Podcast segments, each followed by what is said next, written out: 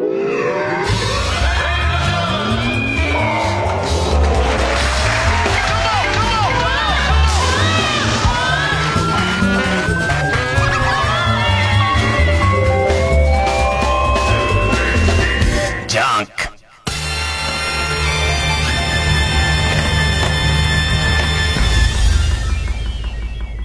週気づいたこと。もうじじいだから、疲れが全然抜けなくて、特に、特に、バイク借りて長く乗るっていう、その後の疲れが全然抜けなくて、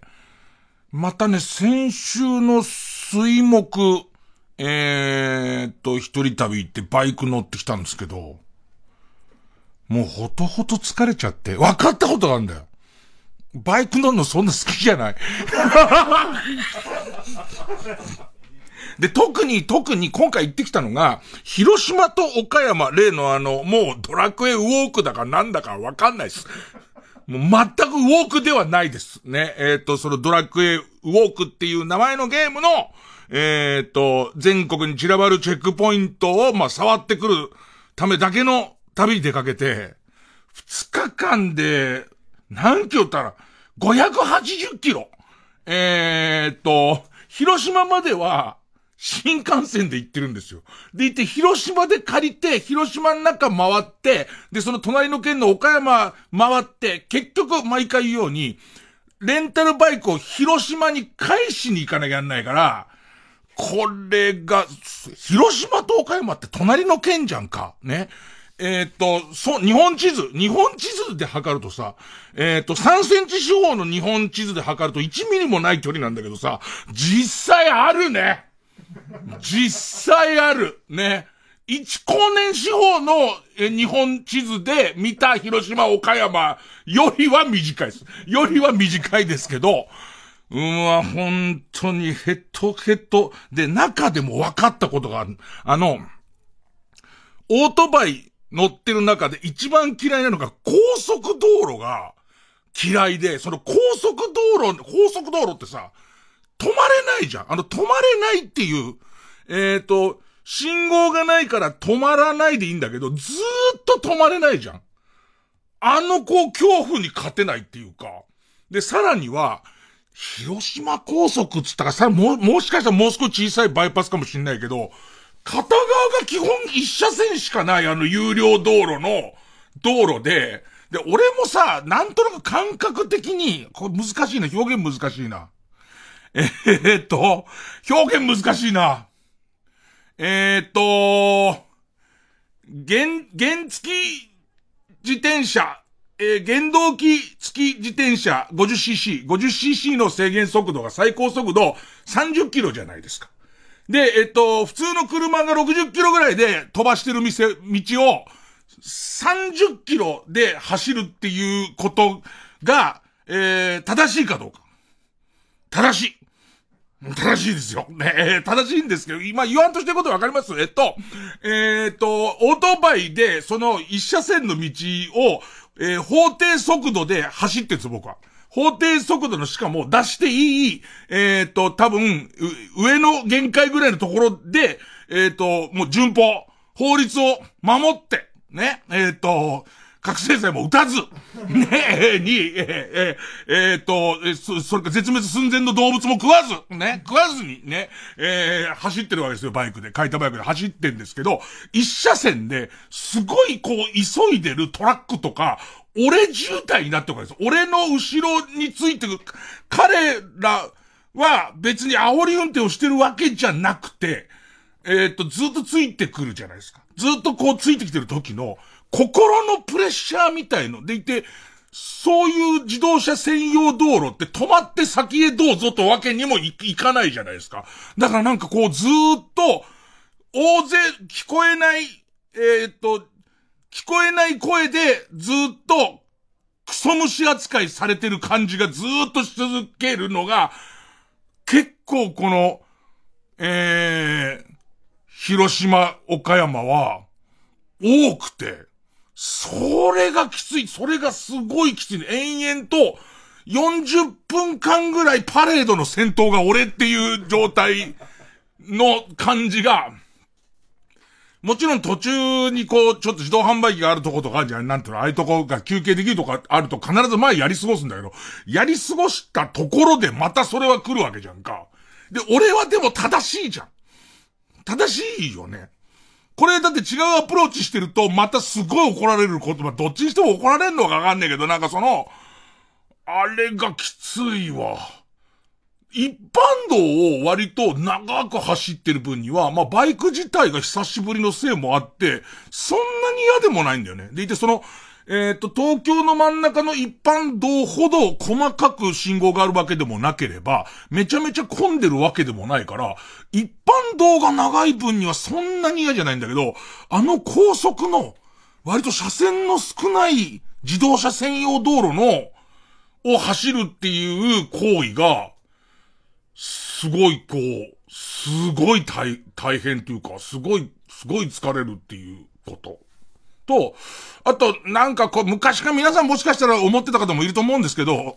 俺にとってドラクエウォークって何かもうわからないね。すでにもう何なのかがもう全然わかんない。あの、ずっとコロナ禍であんまりああいうさ、位置情報ゲームをやってる場合じゃない、みんなやってる場合じゃない世の中の間に、途中までその自分はそのチェックポイントのクリア70%ぐらいまでクリアしてる状態、65%ぐらいクリアしてる状態で、このゲーム急になくなったらどうしようってことばっかり思ってたけど、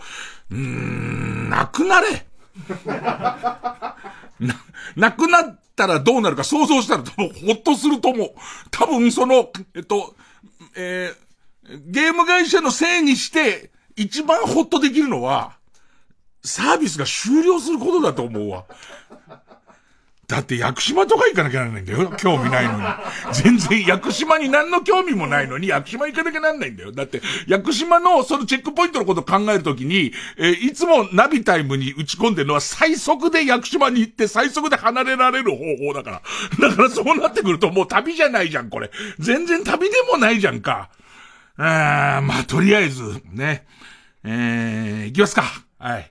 えー、月曜ジャンク伊集院光る深夜のバカ力。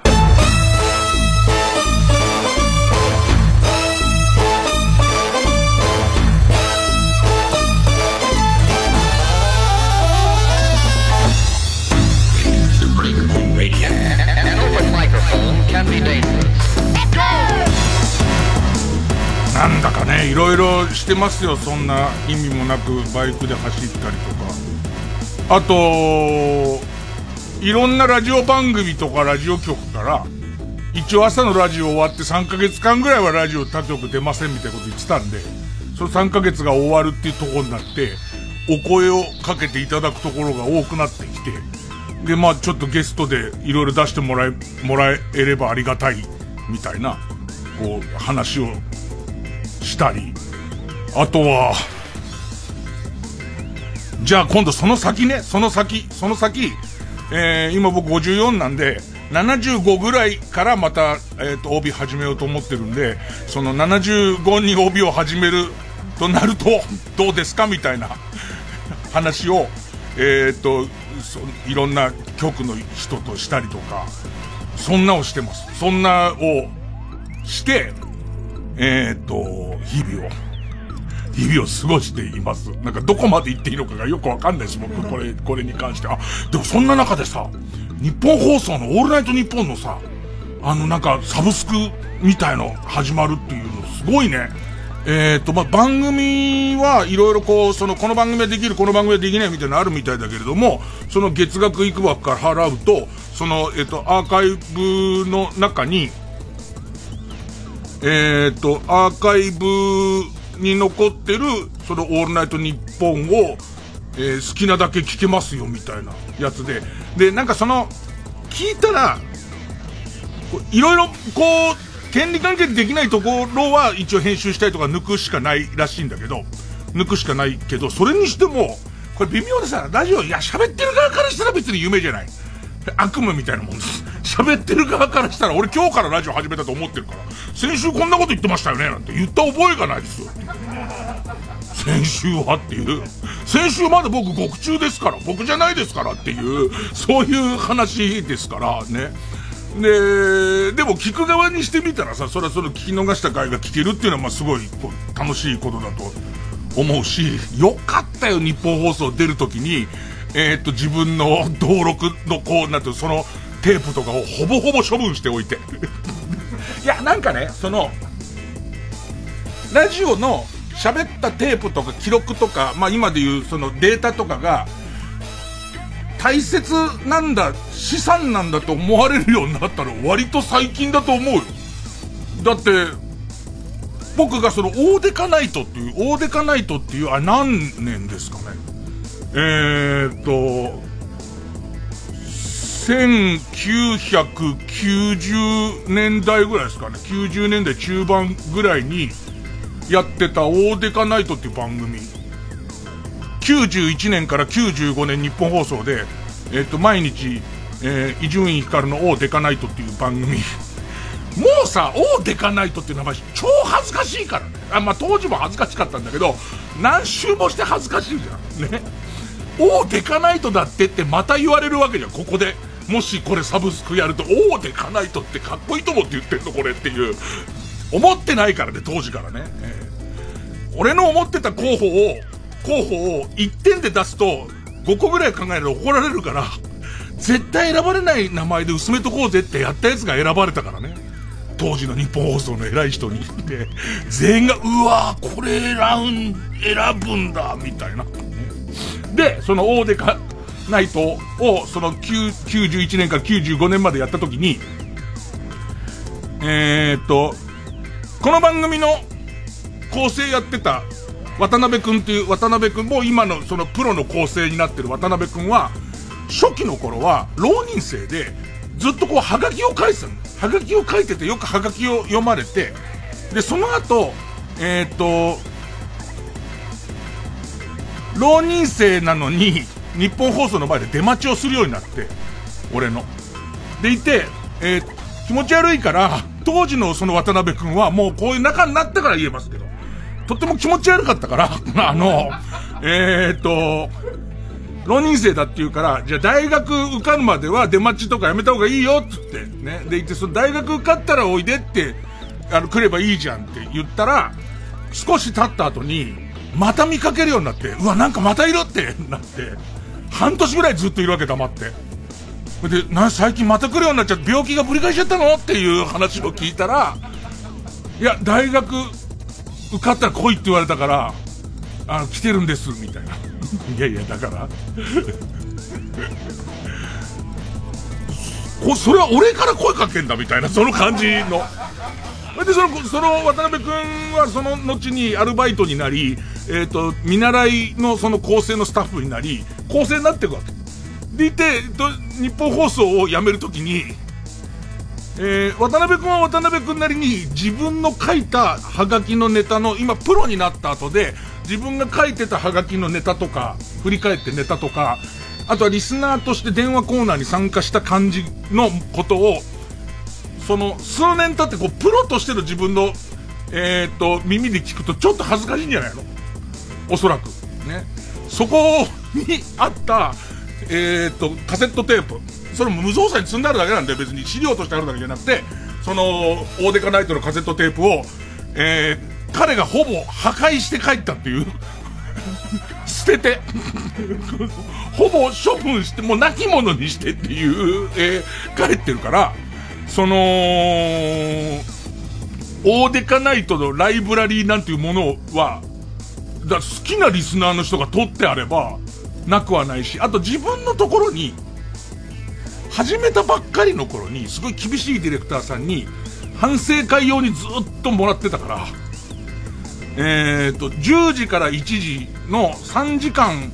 10時から1時だと3時間、いや、10時から10、10、まあ、途中箱番組とか抜けんだけど、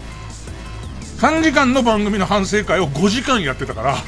でいてしかも家でもう少し反省しろってテープもらってた分は家にあるけど、ね。で、えー、っと、何の話したんだっけ？だから、えー、ましてやそれより前の伊集院光のオールナイトニッポンの、えー、っと、夜2部やってたやつのライブラリーも、ほぼないと思う。だから、渡辺くんが、その、今ちょっと、ちょっと大げさに、今で言うとさ、じゃあ今、自分が、えっ、ー、と、TBS の中にあんのかないのかの、多分あるんでしょう、ある、えっ、ー、と、伊集院光とラジオとの、えー、登録のデータを、録音データを全部破壊したら、大問題じゃん。多分、大問題だと思う。さ、証拠は残しませんけどね。えー、えー、僕の開発したウイルスを、そのサーバーに入れることで、破壊した大問題で、それ当時は多分渡辺君は普通の大掃除の感覚で、いや、あいつすごいのは、自分が日本放送、まあ、まあ、よく揉めますから僕は、軽、軽揉めして、今やめていくわけです。日本放送をやめていくんですけど、彼はその後番組のメガウマラジオバーガーにもずっと入ってるんです。ずっと入ってて、そのメガウマラジオバーガーを引き継ぎながら、その伊集院光のオーデカナイトのカセットテープを捨てるっていう作業を 毎日こうやってやってる。別にそれも、きちんと取っておけよっていう問題でもなく、なんとなく積んである、その荷物として置いてあるものの中から、率先して、えっ、ー、と、自分のネタが読まれたりとか、自分が出演してるやつから捨て始めて、最終的に全部綺麗そっくり捨てて、あいつは、その、去ってるから、えっ、と、だから、最終的に何言おうとしたのかな。えっ、と、このオールナイトニッポンのアーカイブスの中に、伊集院光のオールナイトニッポンが出てくることは多分ないと思うんだよね。多分2000年代になってる理由は、2000年代ぐらいから、やっとみんなこういうものが資産なんだって各局分かり始めて、撮ってるところも増え始めたみたいなことだし、あともしかしたら、これは俺分かんないけど、この細かいことは俺は携わってないから分かんないけど、2000年代ぐらいになってから、だんだん、いろんな用途が出てきて、えっ、と、契約の際に、こういうことも再放送をしますとか、えっ、と、と新たなメディアで出しますみたいな話をしてるのかもしれないね。多分近い放送はある程度そういうことをクリアしてる可能性。だって、いずれネットで使うこともありますよなんて契約は、ネットがない頃にはないわけで、だ今はどうしてるのかわかんないけど、そういう意味で、割とわかりやすい。例えば、洋楽をあんま使ってないコーナーは流せるよとか、多分そういうことをやりながら、そのアーカイブをやるんだと思うんだけど、TBS がやるとしたら、伊集院さんどうしますかって言われたら、これ真面目な話ね。真面目な話。いや、個人的には嫌だよ。ローラジオが生放送はどんどん流れちゃ、流れてどっか行っちゃうことがいいことだと思ってるけど、これはあくまで俺のこだわりであって、このこだわりだけを通してずっとやり抜けるわけじゃないのはすごいよくわかってんの。だから、それ自体は譲らなきゃならない時が来るんだろうけど、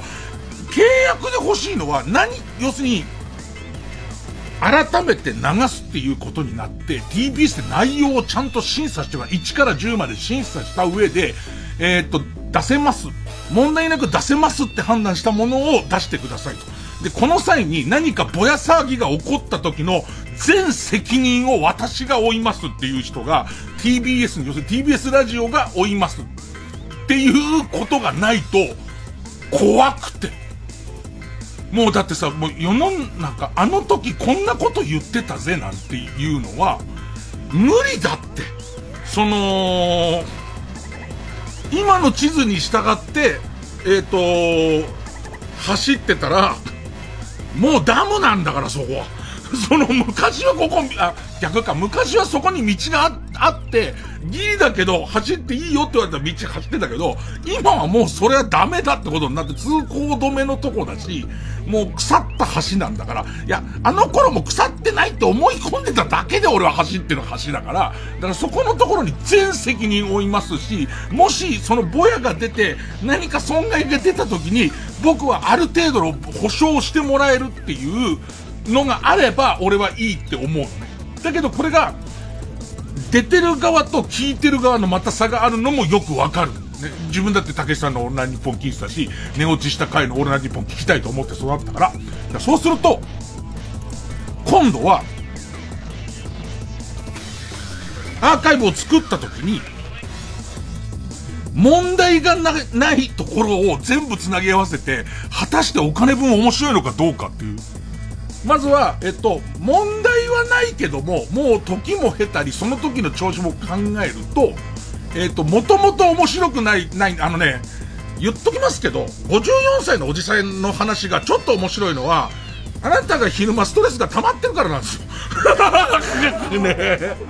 ちょっと疲れてるからあとこの夜中に他に何にもすることないぐらいだったら、この54の言ってることを聞こうに、なんだよ、バイク乗って体が痛いみたいな話。ね。そんなものを夜中にですよ。ね。これしかやることがないからっていう、ね。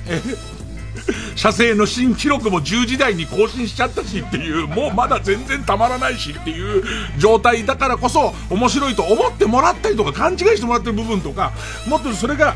もう一回聞いて面白いのかどうかなんていうのはわかんないです。この空気とかも全部入れてのやつだから。そもそも聞き直したらちっとも面白くないことがいっぱいあるわけですよ。で、さらには安全っていうことを考えると、そこも面白くなくなっていくし、そもそもじゃなくて時間が経ったからもう面白くないこと持ってやっていくと、かなり面白くないことがいっぱいあるんですよ。で、それが、えっと、さらにはそこから毒気を抜いていくって危険なその部位を、えっと、ちゃんと取っていった上で、どれぐらい面白いのか。ただ、チャレンジとしてそういうことを、まあ、まあ、やってみるっていうのは、まあ、やってみるで、まあ、あ、日本放送やってみたなっていう、このやってみた感じは、ちょっとこう、TBS の人も観察するだろうし、多分、儲かったってことになると、儲かったっていうとこだけ聞いて、すごい勢いで始めようとまた、するんだろうって思うけどね。だこれは複雑な話だよ。その、きたいっていうね、ね、聞きたいっていうことと、えっ、ー、と、聞いてほしいっていうことは必ずしも一致しないから、今日の今、ラジオを聞きたいと思って聞いてくれてんだそれは一致してるよ、今日この瞬間で俺はやっぱ聞いてほしいと思ってるから、ね。俺は今、あなたの鼻面に金玉の裏を貼り付けたいと思ってる。ね。で、つけてほしいと思ってる人が全員じゃないだろう。あんまりつけられたくないだろう。ね。今日まだ風呂入ってないし。ね。風呂入ってないならぜひの人はいるよ。風呂入ってない方がぜひいいの人もいるけどもっていうね。そろそろ今ガラスの向こうが何をあいつは言ってるんだろうってなってるから、こんなトーク生でしか許されないやつだからね、どうやったってね。えー、世界の終わり、ハビット。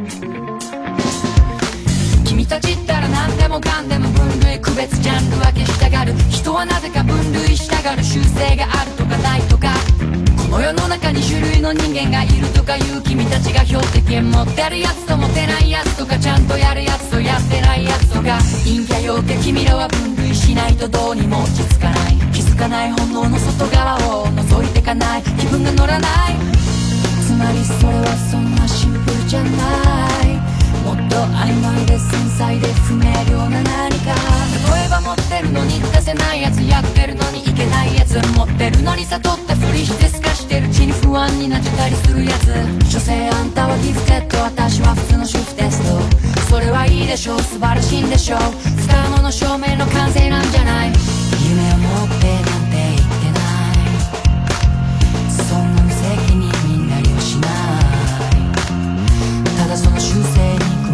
れないでそんなハビット捨てるたび見えてくる。君の価値俺たちだって動物。こういうのって好物ここまで言われたらどう普通。腹の底からこう普通普通と俺たちだって動物。故にもチュールオリジナルな習性。自分で自分を分類するなよ。壊してみせるよ。そんなバッハビッ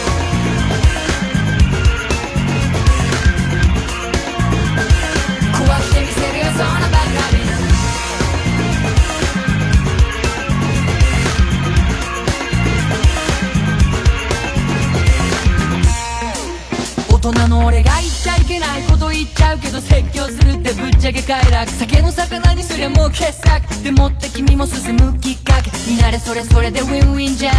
こりゃこれで残念じゃん。そもそもそれって君次第だしその後なんか俺興味ないわけ。この先君はどうしたいって人に問われることをしたい。終わりじゃないと信じたい。けどそうじゃなきゃかなり非常事態。君たちがその分類された普通の箱でくすぶってるからさ。俺は人生イージーモードずっとそこで眠っててあらさ。俺はそもそもスペックが低いだからあがいてもがいて醜く吠えた。俺のあの頃を分類したら誰の目から見ても明らか。すぐ世の中金だとか愛だとか運だとか縁だとか。なぜにもして片付けちゃうの。俺たちはもっと曖昧で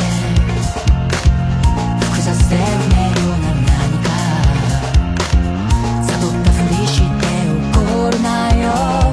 君に君を分類する能力なんてない。俺たちだって動物。こういうのって好物。ここまで言われたら動物。鼻の底からこう普通。普通。と俺たちだって動物故にも中オリジナルな習性自分で自分を分類するなよ壊してみせるよそのバカビ Thank you. どれぐらい古くなると、例えばさ、時代劇チャンネルとかに、要するに現代のコンプライアンスで考えると、表現として、えっ、ー、と、いささかまずいんだけれども、えっ、ー、と、見てる方は、これは当時の表現として、えー、通用したものだっていう観点で見てほしいみたいなのあるじゃないですか。ね、あれが、その、白黒のチャンバラ映画だと、なるほどそういうことかって、まあまあ、なると思うんだけど、まあ、当時から別におすすめできるような内容のことを喋っているわけじゃないからね。その、えっ、ー、と、で、しかもそこから時間が何、50年経ってる方経ってるわけじゃないから、多分10年前だって結構きついこと言ってる、言ってるよだって。だってさ、もはやさ、このラジオ、ラジオ、深夜放送のラジオでだよ。深夜放送のラジオでブスなんて言葉聞かないでしょ。基本的に聞かないでしょ。だけど、その当時良かった言葉じゃない。誰も彼もが、えっ、ー、と、言うもんじゃ、そんなこと言うもんじゃないよって、その言ってる言葉だけれども、えっ、ー、と、その時は、えっ、ー、と、通、通用しちゃった。まあ、これも難しいんだよ。通用なんかしてませんなんて今更、今更怒られたりするわけだから。だから、そうやって考えると、相当難しいよね。で、それが、笑いになるのかったら多分、さらにもう一ハードルで、それを聞いて、笑えることになりますかっていうと、もう一ハードルも、もう二ハードルも、超えなきゃいけないよね。だって、その、あの頃さ、もうこのラジオ、このラジオで言えば、このラジオアーカイブするとして、TBS の廊下を現地で走っても、まあ、よかったじゃん。ね、みんな走ってたじゃん。A さんとかもみんな走ってたじゃん。ね。だけど、ね、そのことを知らない人の方が多いから、ね、もっと言うと、じゃあもう白状しますよ、白状します。あの頃本当に走ってるわけないじゃないですか。全部効果音でやりましたよ。効果音でやって、身内も騙すためにブレーキコンを、その、えー、っと、エレベーターホールの前に書いたりとか、やってた、みんな騙されてたんですよ。その大人の俺に。すべてコンプラをがっちり守ってる俺にね、倫理的なことしかやらない俺が、悪ぶってやってるように聞かせてたやつを、もう終わってるやつをもう一回やると、あの時、やらせだった証拠が出せないのよ。ね、すべての、あ、そう。いつも言ってきましたよね。それこそさっき名前が出た、この番組の構成を長くやった渡辺くんが、全部台本で書いてたことを、僕はナイフを頸動脈に当てられたままずっと喋ってたんですよ。そのことを、そのことを分かった上でみんながアーカイブを聞いてくれるんだったらば、多分何かを、その、えっ、ー、と、その、サブスクができることで、例えばジャンクのサブスクができることで怒られるのは、まあ、えっ、ー、と、お縄を頂戴するのは渡辺くんだから俺はどうでもいいです。それは渡辺くんの脅迫罪の問題ですから、それでいいんですけど、いや、俺はだから、嫌だなって思うことと、本当に、あの、包み隠さず言う。ラジオリスナーが聞きたい気持ちはすごくよくわかります。ね、自分もそうやってラジオリスナーだった時に、聞き逃したやつを聞きたいってことはあったから。それと、えっ、ー、と、ラジオリスナーの愛のある人たちが、自分がそれをただただ、ああ、なるほど、俺が聞き逃した夜にはこういうことがあったんだとか、えっと、あの日俺はこういう気持ちで聞いてて、今こう大人になったみたいなも、ものも含めて、楽しいのはわかるんですよ。ところが、そういう人ばかりじゃないんです。その聞いて、今のような聞いてる人はそういう人ばかりじゃないんです。で、さらに言うと、じゃあ、こことここを切りましたっていう話をしてるときに、これも、えー、っと、全く残ってないわけじゃないんですよ、登録が。みんなの、みんなの手元に、YouTube を含めて、録音素材が残ってないわけじゃないんですよ。そうすると、全部切っって大丈夫ですよって判断をした、えっ、ー、と、公式のものが出るということは、それと照らし合わせると何が公式じゃないのかっていう、何をつつかれるのを嫌だと思ってるのかっていう意思が表に現れるわけですよ。で、このことを含めていくと、俺ね、実際思うんだけどね、俺死んだ後、えっ、ー、と、アーカイブを、こう、どんどん公開して、どんどんお金にして、えっ、ー、と、俺の生前世話になった人にどんどんお金を落としてほしいと思う。それどんどんやってほしいと思う。だけど、俺が生きてる間は、俺のその、い過去の俺によって、過去の俺によって、今の俺のラジオ生命が立たれるということが、それほど、もしくはタレント生命が立たれるということが、それほどレアケースではないんじゃないかっていうふうに思ってるんですよ。ね。今日は大丈夫だけど、来週急にもう挨拶代わりのスナックな感じで大陰心って言うのダメになるかもしれないですよ。少なくとも、あまり良くないことになっちゃうかもしれない。今日は OK じゃん。挨拶だからあんなもん。深夜放送に関し関しては。ね。ね、だけど、するの、わかんないんだよ、その辺が。その辺が、とても曖昧なところが、その面白かったりとか、いうことだし、偶然今日見っかってない、怒られてないこととかを掘り起こされることもあるし、って考えていくと、かなりスリリングなことだっていうか、えっと、えー、その冒険をしたことは、だ、あの、すごくリスナーの気持ちが分かってることではあるけれども、その一歩を踏み出すことが、はらんでる危険が、すごいこういっぱいあるっていうのも素直に感じちゃうところであります。ジ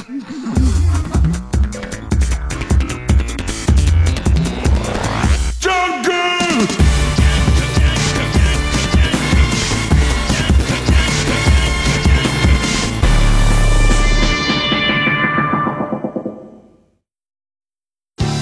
TBS ラジオジャンクこの時間は小学館中外製薬マルハニチロ。他各社の提供でお送りします。話題のアニメ原作コミックス「スプリガン」世界を滅ぼす力を持つ超古代文明の遺産を守る特殊工作員スプリガン。彼らは悪しき者たちから遺産をそして人類を守ることができるのか。スプリガン復刻版全3ボックス発売中。小学館。中外製薬学園。それでは出席を取ります。古谷古谷、古谷、古谷、古谷。教授、なんで自分を転校してるんですか？こういうのはお嫌いですか？司馬遼太郎のベストセラー小説を完全映画化。世界が揺れる今、この男の生き様に胸が熱くなる。西軍5万人にたった690人で挑んだ最後の侍、河合継之助。映画峠最後の侍大ヒット上映中。905FM954FMTBS ラジオ。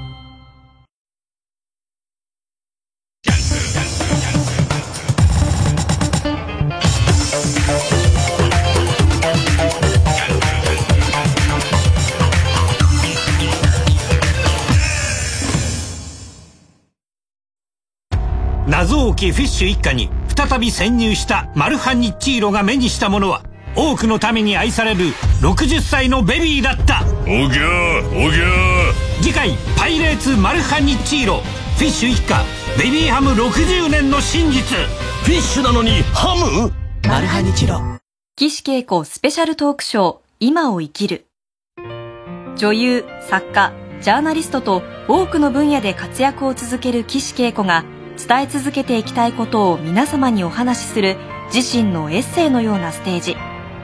TBS ラジオ公演岸恵子スペシャルトークショー今を生きるは8月12日神奈川県立音楽堂8月30日新宿文化センター大ホールの2日間開催。チケットは6月25日土曜日発売です。お問い合わせはサンライズプロモーション東京0570 003337まで。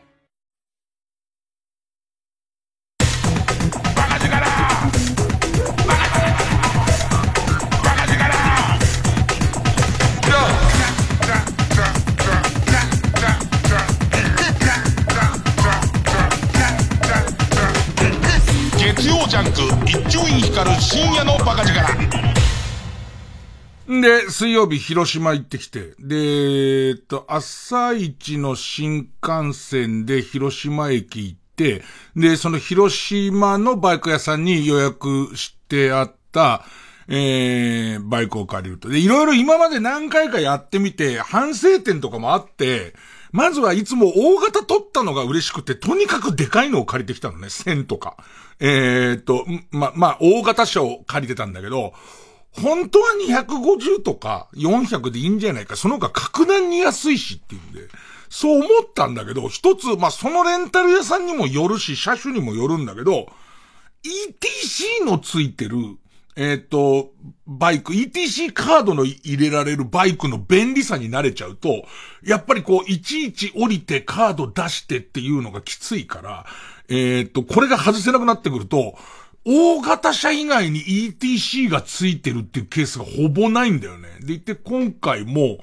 なんだかんだ言って、え、鈴木の V、V スト、ストローム ?V ストローム650ストかななんかそれ、えー、っと、借りて。で、えっと、まあ、いろいろ僕も学んでますから。あと、順番として、その広島のチェックポイント4個あるんですけど、一つ目に行ったところが原爆ドームだったんですよ。で、なんかやっぱりこれは、俺にとって今までもう、えー、ドラクエウォークも、えー、っと、チェックポイントに、が見えなくても距離さえ近づいちゃうとチェックはできますみたいところは、いいやもうチェックして、はい、そのまま次っていうのが多いんだけども、多いんだけども、なんかそこには原爆ドームはそれはダメっていう感じがちょっとあって、でいて、こう、ちゃんと、こう、えー、えっと、叱るべき駐車場止めて、で、中入って、それなりに心を落ち着かせて、そのチェックしてみたいなことからスタートさせいもあるんだけど、やっぱりこう、バイクになればなるほど、今までそのバスとか電車で回ってた時は、バス、電車のスケジュールに合わせて超急ぐとか、逆に、逆もあって、この先2時間バスがないから、ね、えー、もうここでゆっくりするほかないみたいとこもあって、その逆のケースはゆっくりするとこがあったのに、バイクになってからは、もうまず何も、本当に、えー、っと、実際、実際そのお寺に入らずとか、全然あるんです。だけど、違うな、今回は違う。ちゃんと自分で刻んでいかなきゃダメだっていうことになり、えー、っと、その原爆ドームスタートして、次、厳島神社。厳島神社どれがあったら4、4、50キロあったかなあ、バイパスなのか高速かわかんないけど、やっぱりその、ちょっと俺のプレッシャーかかる肩にすげえ力が入る、止まると何か人にすげえ迷惑をかけちゃいそうなとこを、延々と走って、しかもさ、レンタバイクだ。毎回バイクが違うから、その、自分の車だったらもう慣れてるけども、前回乗ったホンダの、これは、え、木炭で動いてたけど、みたいな。ね。その、今回の鈴木のやつは、えっ、ー、と、自分のまたぐらのところに、えー、家族のリスがいてずっと回ってるタイプのやつだから、ね。その、なんていうのかな、アクセルをこうやってグーって開くと、お父さんリスの背中にチクってのが入って、キャーって走るから、ブーンって行くっていうやつは、あの、ヤマハのガソリンエンジンとちょっと吹け方が違うのよ。あと、かわいそう。ね、もう、お父さんリスをこれ以上いじめるな、みたいな感じになっちゃうからね。じゃあお前が走ればいいだろ、近いな、あーつってやってるから、チップとデールがそこにいるから、ね。その、バイクの加減もわかんないけど、ちょっとそこの緊張もあるけど、ブレーキの効きもこんな感じね、みたいなことの緊張もあって、もうすげえガチガチなわけ。でいて、そうすると今度宮島口っていうとこまで行くと、そこから、そのフェリー乗り場、フェリーでしか行けないから、フェリー乗り場で、フェリー10分ぐらいかな行って、そこから降りて、あの例の鳥居、でっかい海の中の鳥居あるんじゃないですか。あそこに向かって1キロぐらい歩いて行って、やっと厳島神社なわけ。だけど、スタートの原爆ドームで反省もしてるし、ここはじっくりちゃんと、あ、あの鳥居も鳥居だっていうのをちゃんと見て、ね。なんならあの、フェリーの途中で、前の俺ならだよ。前の俺なら、フェリーの途中でセンサーさえ反応しちゃったら、もうそのフェリー、も、あ、まだ半分だったら泳いで帰れるっていうとこだったら、泳いでるか、すれ違うフェリーの方に飛び乗ってますから。だって後でエンディングの NG 新種でよく知らなかったな、ジャッキーっていう、その、ね、今のやつでも令和の人にやっても全然通じないやつだよな。プロジェクト X のケツに NG 種がついてた話だから。で、その、えー、っと、観覧車から飛び降りたジャッキーが、えっと、うまく着地できないでズタボロになるっていう NG 集が、プロジェクト X っていう映画の終わりについてましたよっていうお話をパロってみた話です、今の。ねえ、で、えー、えー、っと、だけど今回はちゃんと、あ、鳥居がこんな感じなんだとか、で、さらにそこの、あと、ご本尊をこういう感じで拝んでとかを、ちゃんとやろうと思って。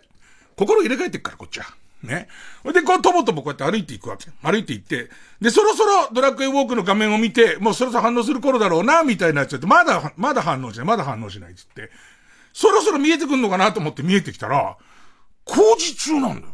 例のあの鳥居が、厳島神社といえば鳥居じゃんか。工事中でなんかさ、包んであんだよな、足場みたいので。こっち心入れ替えてさ、あの雄大なやつをね、その、ね、だ包んであんだったら別に前の角で押しても一緒なんですよ、あんなものは。だからなんだよと思って、こう出花くじかれちゃったなと思いながら、なんだよ、あの赤い鳥居が堂々と海の中に大きい立ってるやつじゃないのかいと思いながら。まあでも、いろんな、その周りの観光の感じとかが、もうまあ一応今まで全然見てないから、ちゃんと見て、ゆっくり帰って、ね、全部一周して、で、えっと、もう一回フェリー乗って、で、宮島口に帰ってきて、で、その次な、なんてとこ向かったんだっけな。その次なんかね、ヤマトミュージアムかな？戦艦ヤマトミュージアム、なんかそういうなんか新しいまた次、次のスポットに向かっていく途中で、ふふって思い出したんだけど、俺あまりに心入れ替えちゃったせいで、広島の近くまで帰ってきてから思い出したんだけど、俺、厳島神社タッチしてないのよ。そのいや、なんかわかんないだから頭の中で、なんだよ、工事中じゃねえかよ。なんだよっていうのと、ちゃ、タッチしてもできねえじゃんみたいなことが頭の、タッチはできるんだ。だって、場所だからタッチはできるのに、俺わざわざフェリー往復して、しかも、えっ、ー、と、1時間近く、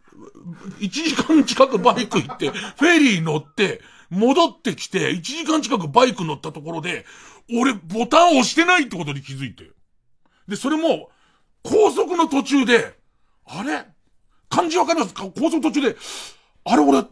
ボタン押したか？っていう。その、ずっとこう走って、こんなバイク乗ってる時でムラがあって、その目の前の安全はずっとる、その、こう、確認してんだけど、それに対して力入ってる時と、ちょっとこう無になるっていう、その、ルーティンとして、頭の中のメカニズムとして安全なことは分かってんだけど、そこにちょっと余裕が出た時に、急に何かさ、無のゾーンになるじゃん。あのゾーンのところで急に、あれ俺、ボタン押したっけ？って思うんだけど、いやいや、押したろって、もう押したよ、押し、押さないわけないだろ、それ目当てに言ってんだから、つって、いやいや押したと思うんだけど、例の高速だから、途中で止まって確認することもできないの。で、だから、絞る、いやいや、押した、押した、押した、押した。いやいやいやいやいや、押してないはないよ、と思って。押してないんだよ。こっからだよね。完全にグレたよね。もう、残りの広島の2カ所見てないから。別にね、俺はその残りの2箇所はスマホの、スマホホルダーに、もうドラクエを起動したままのスマホをつけて、でいて、信号信号でこうやって確認して、あ、押せると思ったら押して、そこから次のとこをナビに入れてましたから、もう全く、えっ、と、他の広島の2箇所は、見てないです。で、あと、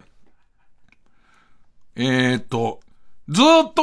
やれる限り回っちゃおうっていうのは良くないっていうのが分かった分かったから、分かったから、広島のこの、えっ、と、全部が終わったら、もう、その日はもう泊まるって決めて、の福山に泊まって、えっ、ー、と、岡山寄りのとこに泊まって、次の日岡山はまとめてやる。その日行けるだけ行っちゃおうってなっていくと、え、じゃあどこまで行けんじゃね？みたいなまたなってくるから、もう増やさない。今回は広島と岡山だけをやる。で、1日目は広島。いくつ、厳島神社取れてないけどね。ねえ、厳島神社取れてないけど、えー、っと、次の日岡山ってことにして、とりあえず広島の割と右側の岡山寄りの方にある福山っていうところの、えー、っと、じゃらん今夜の宿からっつって、えー、っと、4000円だったっけな？一泊4000円。一泊4000円でさ、一泊4000円の宿だからこっちも覚悟してるじゃん。だ、ね、一泊4000円ってその程度だろうって覚悟してたらさ、バイクで近づいてきたらさ、ホテルなんとか、なんとか福山ってさ、すっげえでっかい看板が出ててさ、でかいの遠くから見えるからい、おかしいなっていう。頑張って押せばずらせるぐらいのホテルを想像してるわけ、こっちは。今までの、ね、宿泊客みんなで、それって言えば5、5メートルぐらいは押せるホテルを考えてたら、相当でかいホテルの、え、嘘でしょっていう。え、4000円でこのホテルないでしょ？と思ったら、えっ、ー、と、フロントの手前のコンクリートがまだ乾いてないっていう。作ってる途中っていう。でっかい駐車場があって、でっかい駐車場があって、これどこにでもバイク止められるなと思ったら、コンクリートが乾いて使っていいとこは2ブロックしかないっていう状態で、で、行ってままそのホテル泊まったんですけど、で、次の日岡山行って、岡山の、備中松山城っていう、なんか城マニアの人には相当有名なお城ら、日本で、わ、それちょっとその備中松山、松山城界隈でなんとなく耳にした言葉だからあれだけど、日本で一番高いところにある山城みたいなやつだと思います。で、その備中松山城ってとこから始めるんですけど、一晩寝てちょっと冷静になりまして、やっぱり違うだろっていう、その、GPS 上で触れたっていうことと言ったっていうことを混同しちゃダメだよっていうね。厳島神社のことはまた、またちょ、一旦忘れようっていう。ね、一旦忘れる、一旦忘れて、ちょっと心を入れ替えようって。で、もう一個、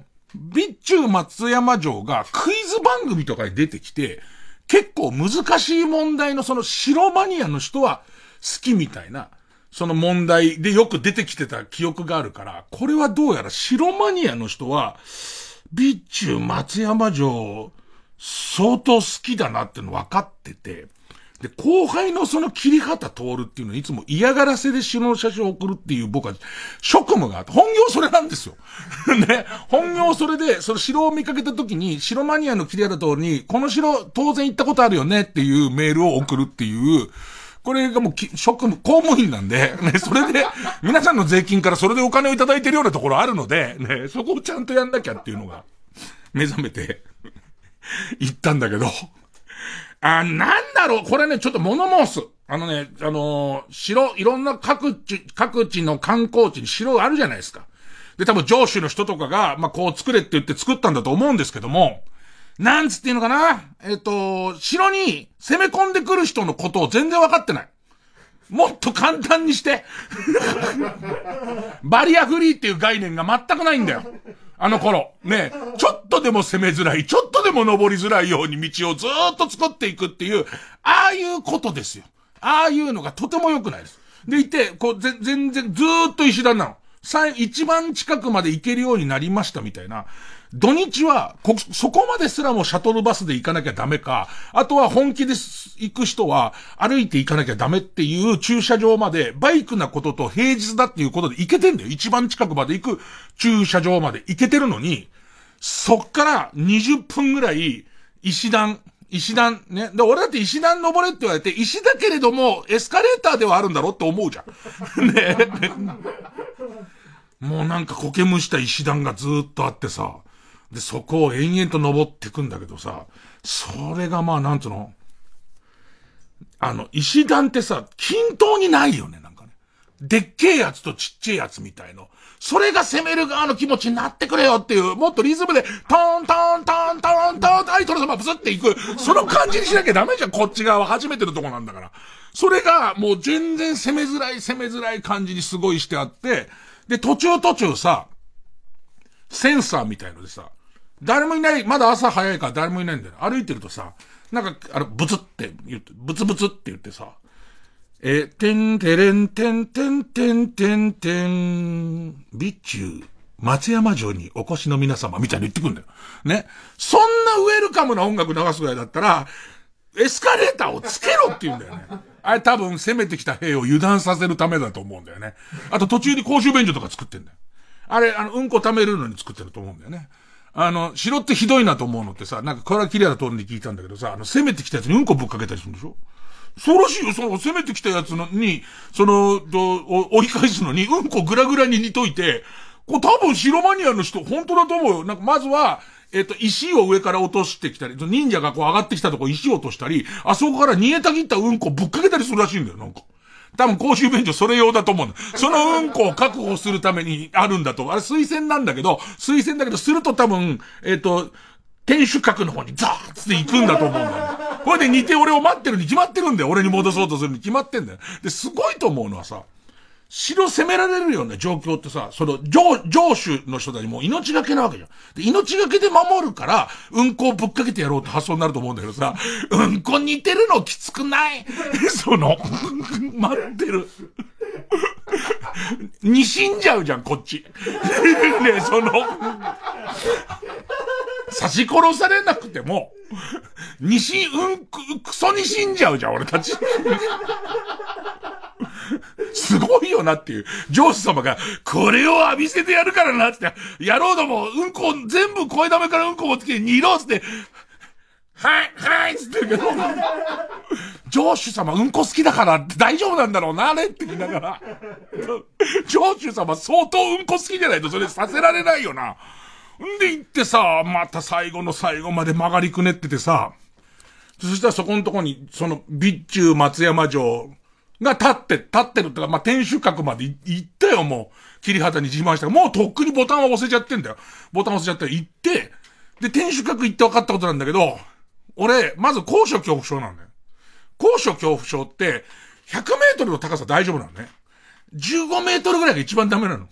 10メートルとか15メートルが一番、一番ダメなの。で、さらにもう一個あるの。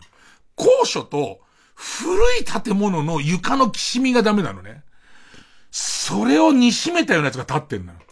で、目の前まで行って、金、はい、入場料払って、結局登らないっていう。で、結局登らないで買ってきて、で、またここで結局こんなことあっても最後の最後登んねえんだっていうことから、岡山の残りのチェックポイントに関しては、ほぼ見てないです。全部回ってボタンだけ押してます。月曜ジャンク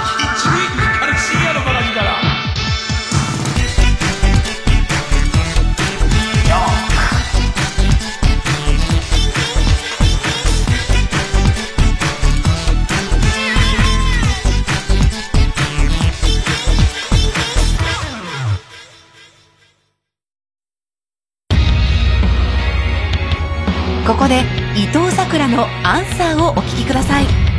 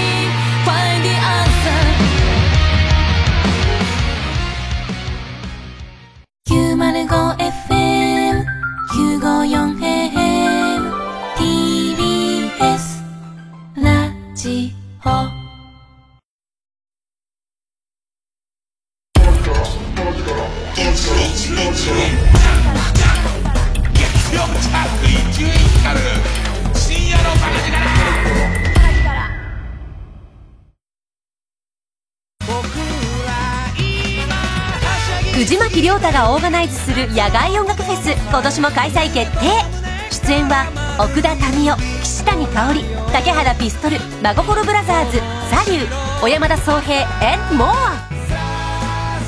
TBS ラジオ公演マウント藤巻2022は新型コロナウイルス感染症対策を講じて10月1日土曜日2日日曜日山梨県山中湖交流プラザキララで開催。ケット情報など詳しくは TBS ラジオホームページのイベント情報またはサンライズプロモーション東京0570-003337 0570-003337まで。藤巻亮太です。富士山を望む山中湖畔の会場で皆さんと音楽で一つになれる瞬間が今から楽しみです。ぜひ会場でお会いしましょう。ラジオ905954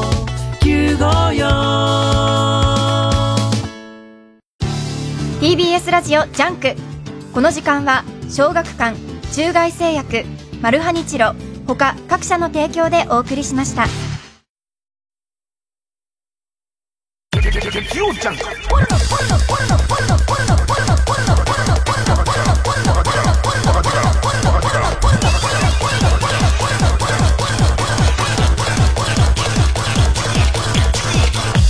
る深夜の馬鹿力。エアウィーヴの豪華商品がもらえるプレゼントキャンペーンを実施中。腰をしっかり支える敷布団寝返りがしやすいマットレスパッド。アウトドアにおすすめポータブルタイプのエアウィーヴが抽選で総勢50人に当たる大プレゼントキャンペーンです。詳しくは TBS ラジオ公式サイトをご確認ください。ハロー、こちら佐久間宣行。80年代のアメリカ映画とかその辺が好きな人はストレンジャーシングス絶対見て。ノスタルジー満載。あと、80s がモチーフなのに演出や価値観が新しいんですよね。ストレンジャーシングス未知の世界シーズン4。いや、語り足りないよ。ネットフリックスで独占配信中。ロンドンのレストランを舞台に90分間全編ワンショットで撮影された話題の映画、ボイリングポイント沸騰の特別試写会が決定。7月2日土曜日、松竹試写室で午後1時30分から上映。詳しくは TBS ラジオホームページのイベント情報をご覧ください。TBS ラジオ公演ルートヴィヒ美術館展オフィシャルサポーターのトラウデン直美です。ドイツ、ケルンが誇るルートヴィヒ美術館からポップアートのコレクションなど珠玉の152点が来日。ピカソ、ウォーホル、ジャクソン・ポロックなど20世紀を代表する近現代の美術作品を一挙に紹介します。東京、六本木の国立新美術館で6月29日から開催。お問い合わせは、ハローダイヤル050-5541-8600 050-5541-8600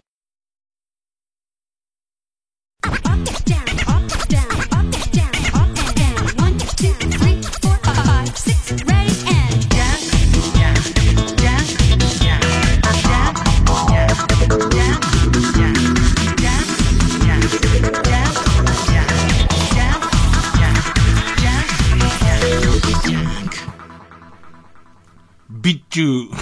松山城のさ、写真をもう撮ってさ、で、LINE でさ、えー、桐畑通りに、まあ、送りつけてんだよ。その日の朝10時に送りつけてんだけどさ、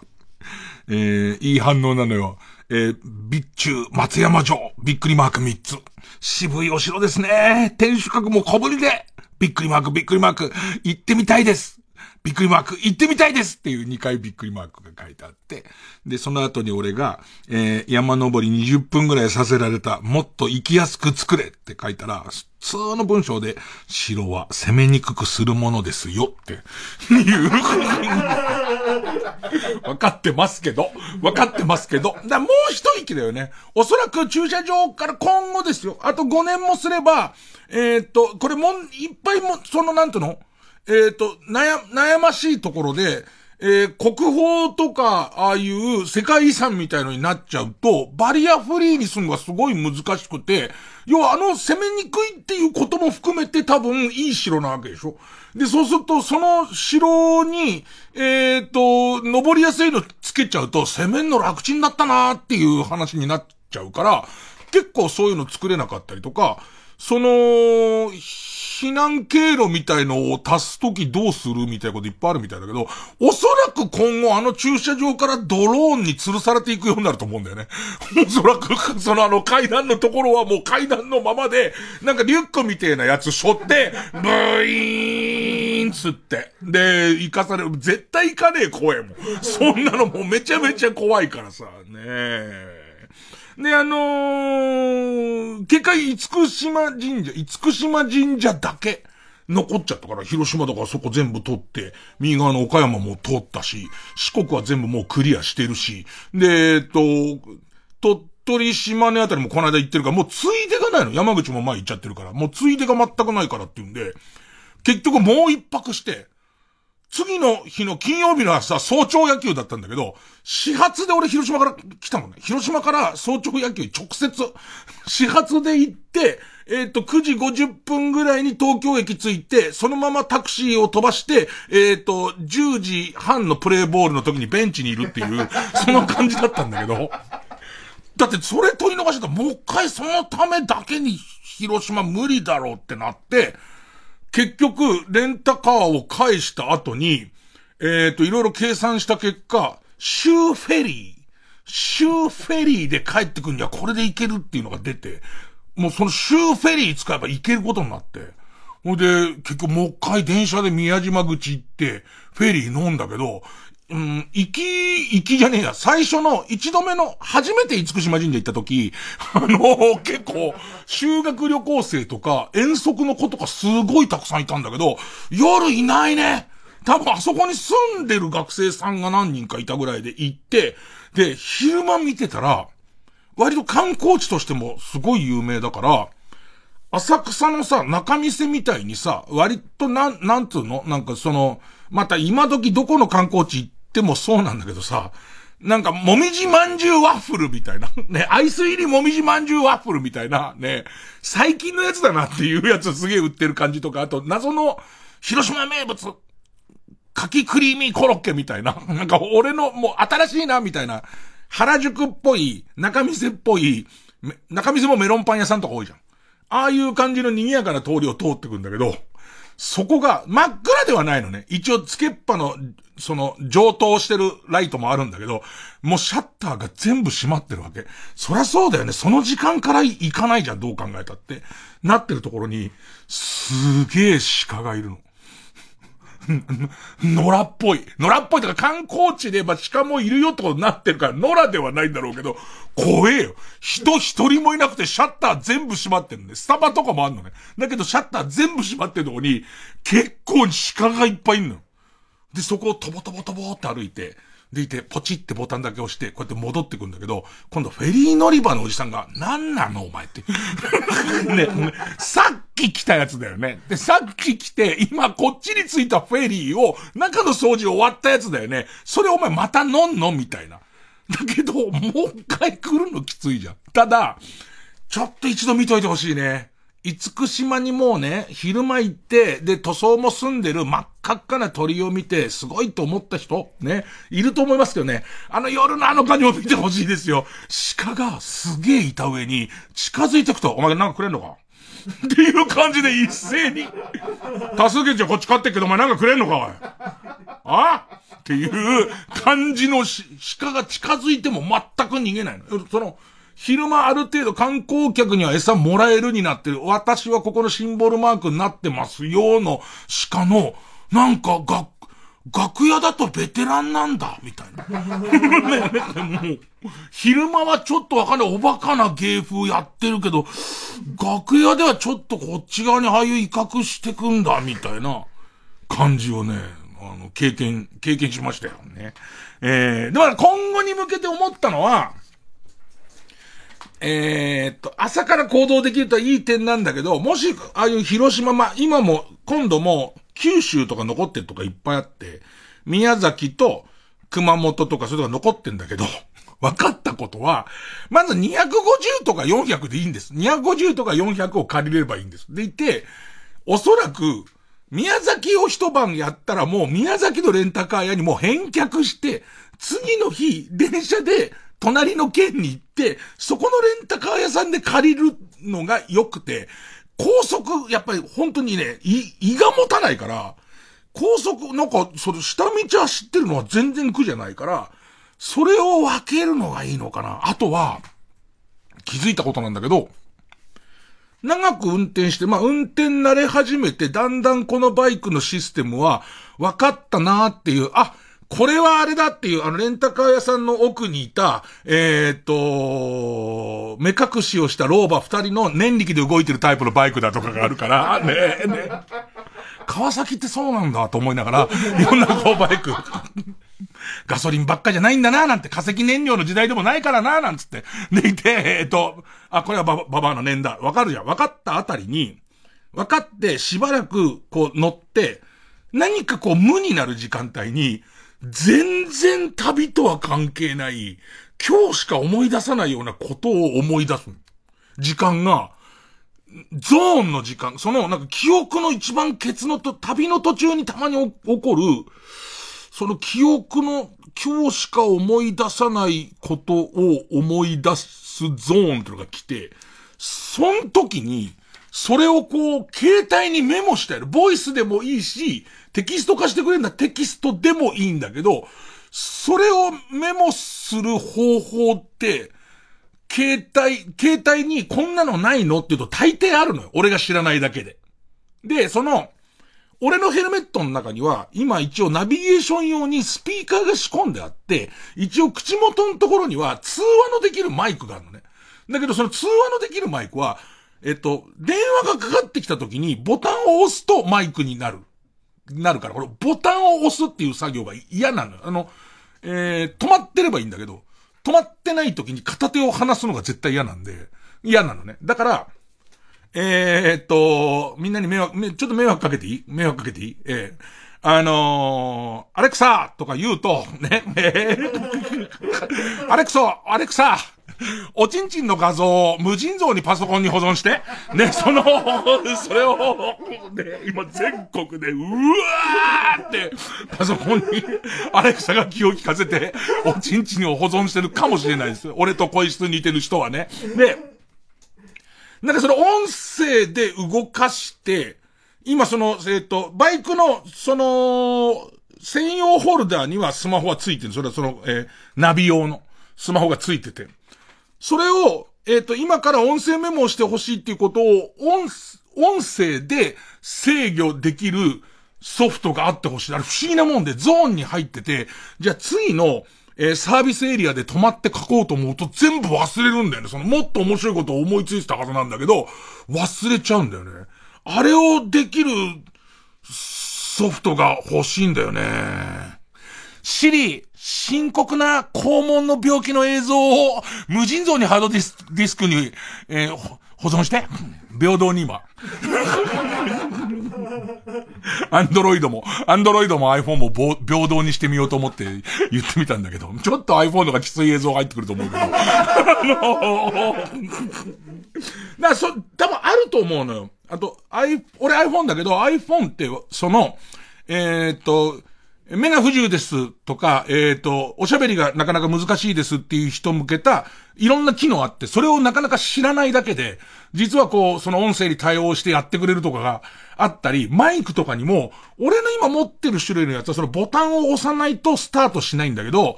なんかその手元ボタンでいけたりとか、だから本当に、備中松山城に向かう途中の、そこ高速嫌だから割と山道みたいなとこずっと走ってたんだけど、その走ってる途中に、昔、日本放送でラジオを始めて、ちょっとオールナイト終わって、大デカナイトに人気出始めた頃に、自分の夢の話をしてて、大げさに言おうと思って、将来5億円ぐらい稼げるようになりてえなって言ったら、その時のチーフプロデューサーに帰りに、5億円っていうの、夢が5億円だっていう言い方は、聞いている学生たちにとったら、金が欲しいと思う、リアルなんだと、その額が。リアルだから、二度とそういうことを言うなって言われて。で、言うんだったら、5兆円とか5敬円って言え5億円みたいな手届く夢の話をするな気持ちが悪いって言ってすごい怒られて。うん、全然届かねえっていう。なかなかね、え、そのことを普通に山道で思い出すの。急に思い出すよ。何のけ環境。だけどこのこと、今は、そこは頑張って頑張って覚えてる、だから、覚えて、メモったから覚えてるけど、その後も、えっ、ー、と、落語家時代に17歳の時に北海道にうちの師匠の今の円楽と夢之助師匠っていう、うちの師匠と年はもう変わんないんだよ。やっぱ若手の売れっ子のもういい加減を絵に描いたような、お、おじさんがいて、もうこの人はめちゃめちゃノリが面白くて、で、一緒に落語会があって、俺、その一緒にお付きでついてった時に、楽屋に色紙がいっぱい書いてあって、で、うちの師匠は、笑う角には服着たるっていう、正門来福っていうのを色紙に書くんだけど、それ見ながら、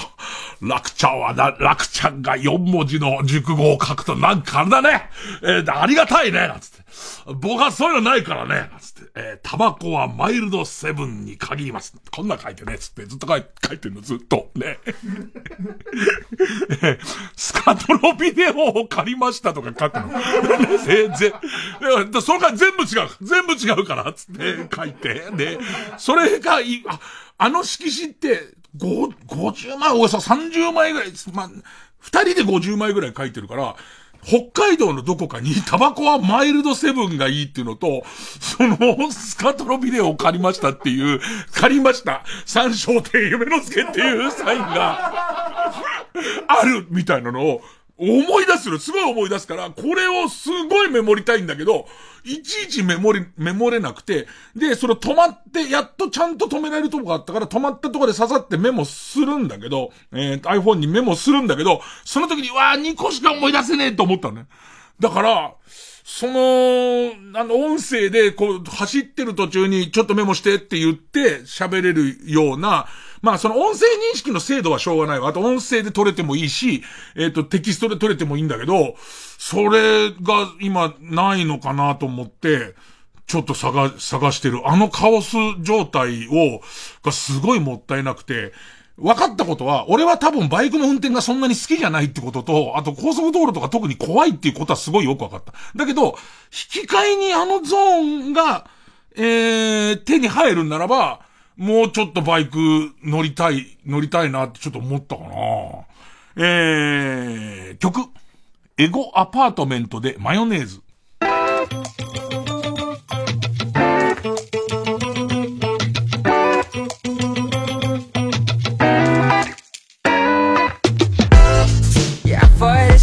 And unstunned. I was the end of a new start. I wanna go. When I stop, you want me more.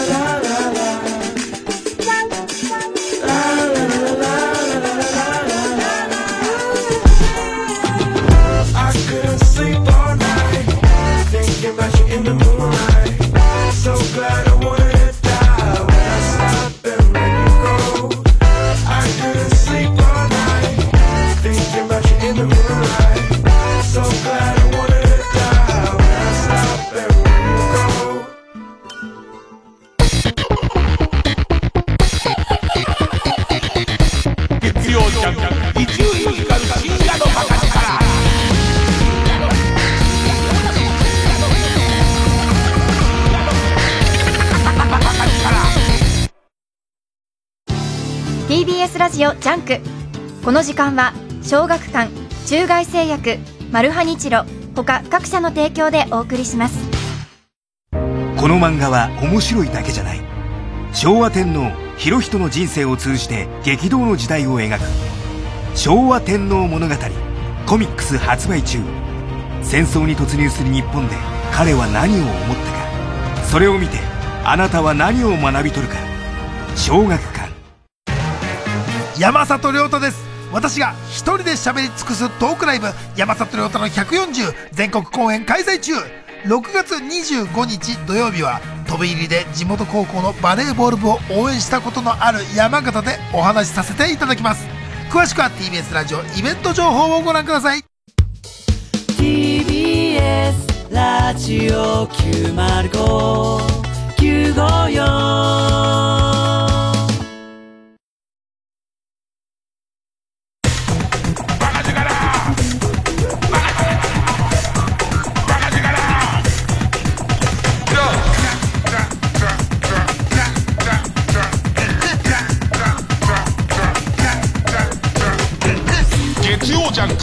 ンク一丁院光る深夜のバカ力。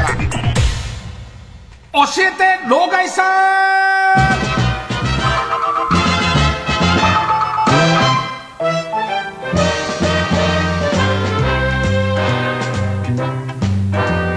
ヤッホーヤッホー。Z 世代のみんなこんばんは。老害さんだよ。なんか梅沢富美男さんとえーと、ご一緒するたびに、あの人は本当に自由に老害を使いこなしてるよね。一番わかってると思うよ。老害、老害扱いされることの、なんつうの、こう、平和でお金になる使い方みたいの学んで、学んでいかないとね、そのあたりをね。それこそさ、ジャッキー・チェーン、ほ、そうか。急に今、急に今思ったけど、俺ら子供の頃、香港映画ってさ、めちゃめちゃ楽しみだったじゃん。ジャッキー・チェーンが来たし、サモハン・キンポがあったし、ミスター・ブー、ミスター・ブーっていうシリーズがあったり、あとユンピョウとかもそうか。香港映画って最近見ないなと思ったら、香港が中国になったからか。要するにもう、だから、香港映画っていう、なんか、ジャンル自体、多分、それなりに中国で作る映画としての規制も入ると思うのよ。そうすると、あの頃の香港映画みたいな、はっちゃけた感じはないのか。ださっき言ってて、その、ジャッキー・チェーンの映画の、えー、エンディングには必ず、その、えー、今ほらみんな CG でやってるけど、ジャッキー・チェーンはノースタントで撮ってるから、その NG シーンがついてるわけ。NG シーンがずっとついてて、その NG シーンが、俺らはさ、要するに映画全部見終わった後に、まあ、例えばその、あんな、プロジェクト X だったかなんだ忘れちゃったんだけど、その、えっ、と、さっき適当に言ってたけど、えっ、と、プロジェクト A。プロジェクト X は NHK のやつか。プロジェクト A だったかなんかで忘れちゃったんだけど、でっかい観覧車かなんかから飛び降りるシーンがあって、で、それの映画の中で OK 抵抗を見てるっていうか、当たり前のようにそれでも大丈夫なスーパーヒーローのジャッキー・チェーンを見てるじゃん。その、えっと、古いビルの5階ぐらいから飛び降りて、で、その、ひさし、えービニールのひさしをトランポリンみたいにして飛んで、地面に着地して悪者から逃げるとか、下手すれば、そのままオープンカーの後部座席に落ちてそのまま走っていくみたいなシーンを見てて、俺らすげえなと思って見た後にエンディングでは失敗してんだっていう。で、そのシーンが全部ん載ってるっていうのが、その、香港映画あるあるで、途中で、あ、そっか、これ普通に今10代、まあ、10代まだケアできないかもしれないけど、20代でラジオ聞いてるやつあんま死んねえんだと思ったりとかして、香港映画って、なんか、なくなったね。楽しみにしてる香港映画、あんまなくなったな。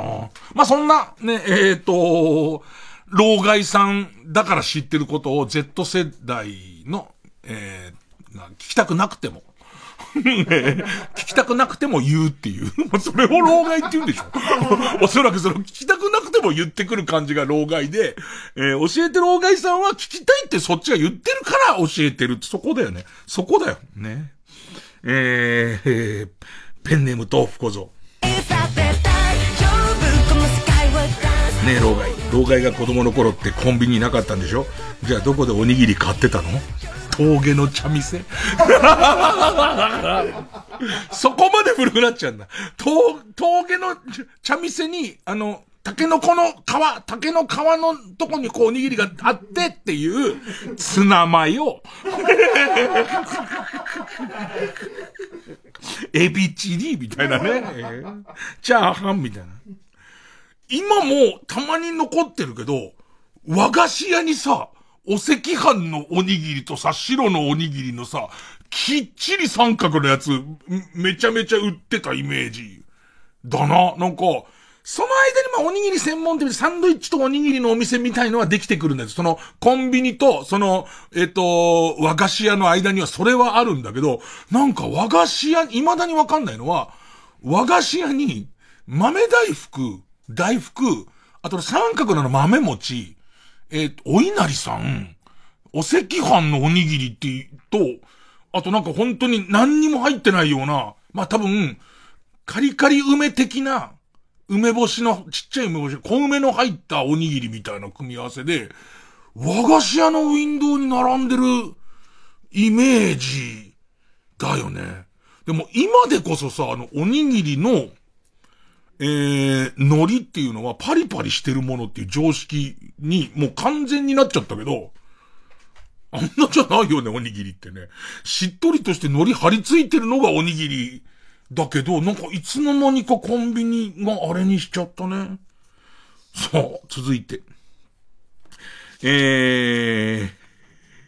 ペンネームマートン本、本類突撃。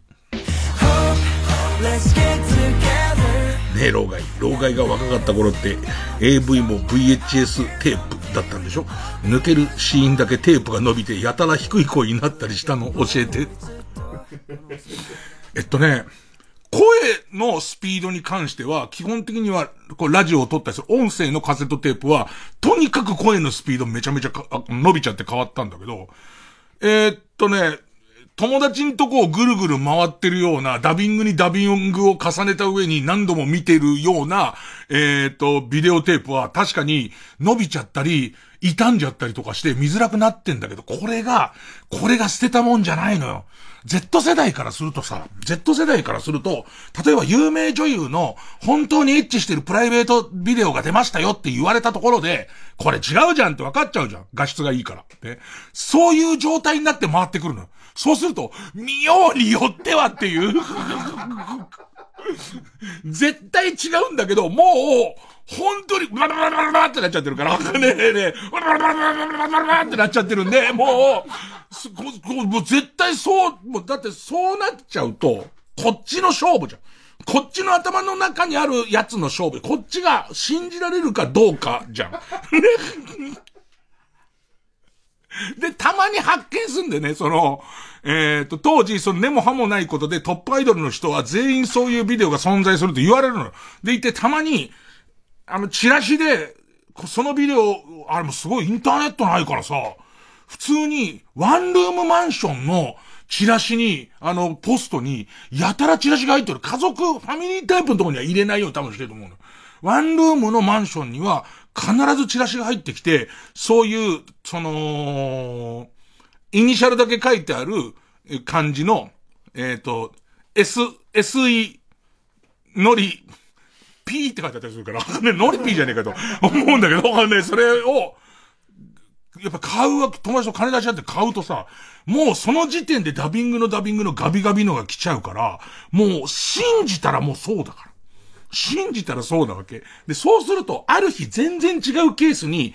これでもいいやっていう感じで借りたビデオの中に、全く同じもんが、似ても似つかないけど、鮮明で全く同じもんが出てきた時に、初めて俺たちは魔法が解けるっていう。ね、初めてっていうね、違かったんだっていうのが、逆に言うとあの頃は画質が悪かったからこの、だから、ネット黎明期にも同じことがあるだろうね。ネット黎明期はブロックがでかいから、ドットがでかいから、もうそう言われちゃえばそうだってことになってたけど、もはやそういう時代じゃないから、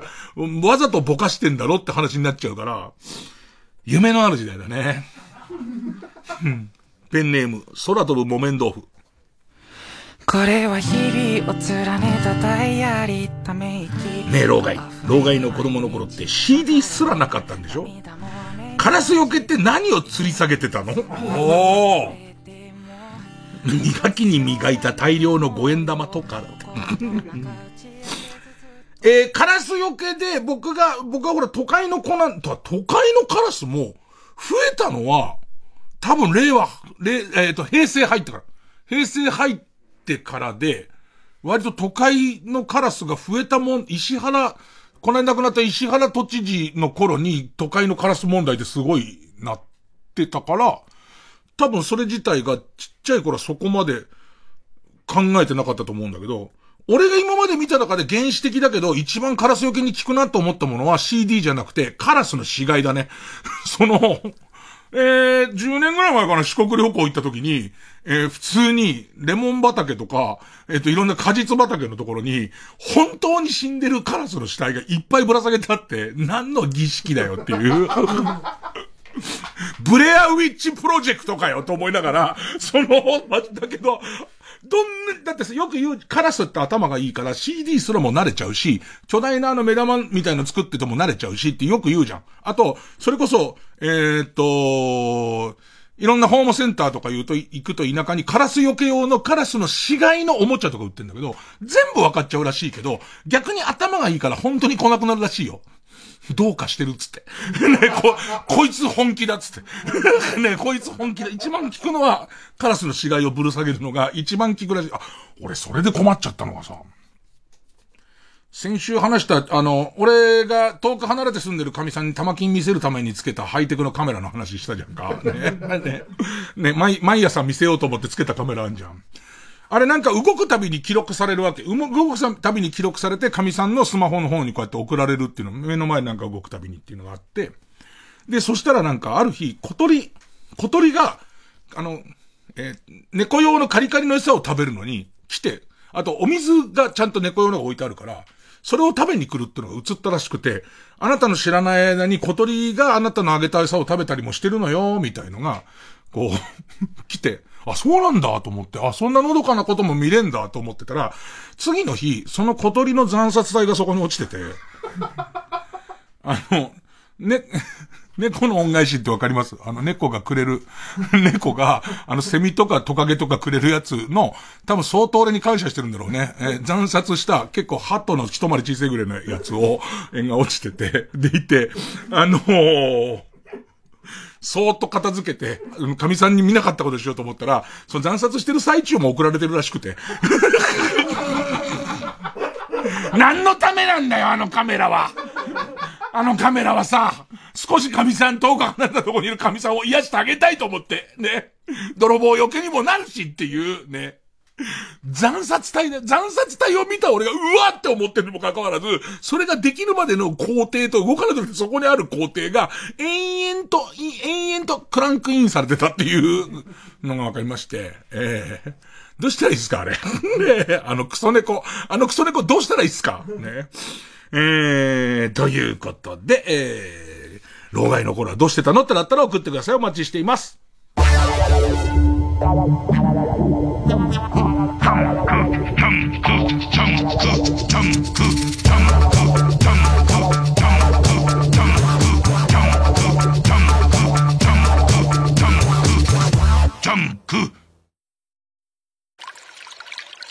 牧田スポーツです。プチカシマです。サンキュー達夫です。せーの。東京ポット許可局。東京ポット許可局のオリジナルそうめんを今年も販売いたします。やった。あれ本当にうまいからね。うまいんだよね。うまいよね。まあ、去年大好評だったんですけど。大好評。長崎県島原特産高級手延べそうめん。特別。今年はですね、うん、2キロに加えて、まずはお試しにということで、1キロパッケージも販売。まあ、これね、贈り物としても大変好評なんで、のしにも対応してますし、もう完全に我々そうめん業者です。だからご安心ください。僕らが作ってるわけじゃないですから。そうそうそう。そうちゃんとその、本家、本元、産地の。長崎であんまりなかなか手に入んないでしょ？大量生産というかね、聞かないん。できないんで、スタッフがそうそうそう。地元ですから、うん。手に入る。そうなんですよ。ええ我々そうめん屋さんに舵切りました。うん。お買い求めなど詳しくは TBS ラジオイベントグッズページをご覧ください。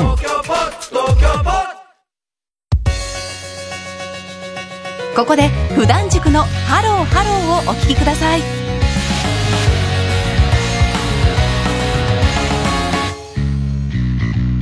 その指で軽くちょっとピッとワンタッチ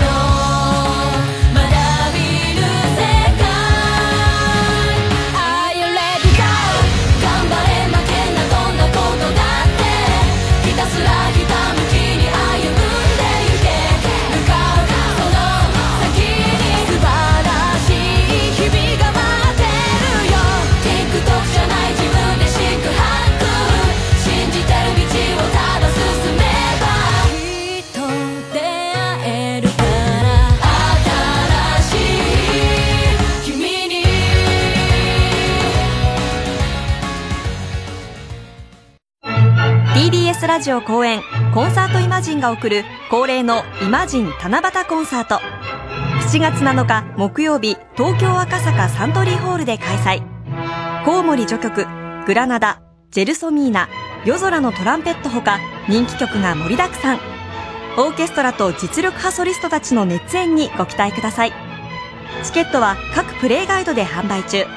詳しくはイマジンチケットセンター03-3235-3777 03-3235-3777または TBS ラジオのホームページイベント情報まで。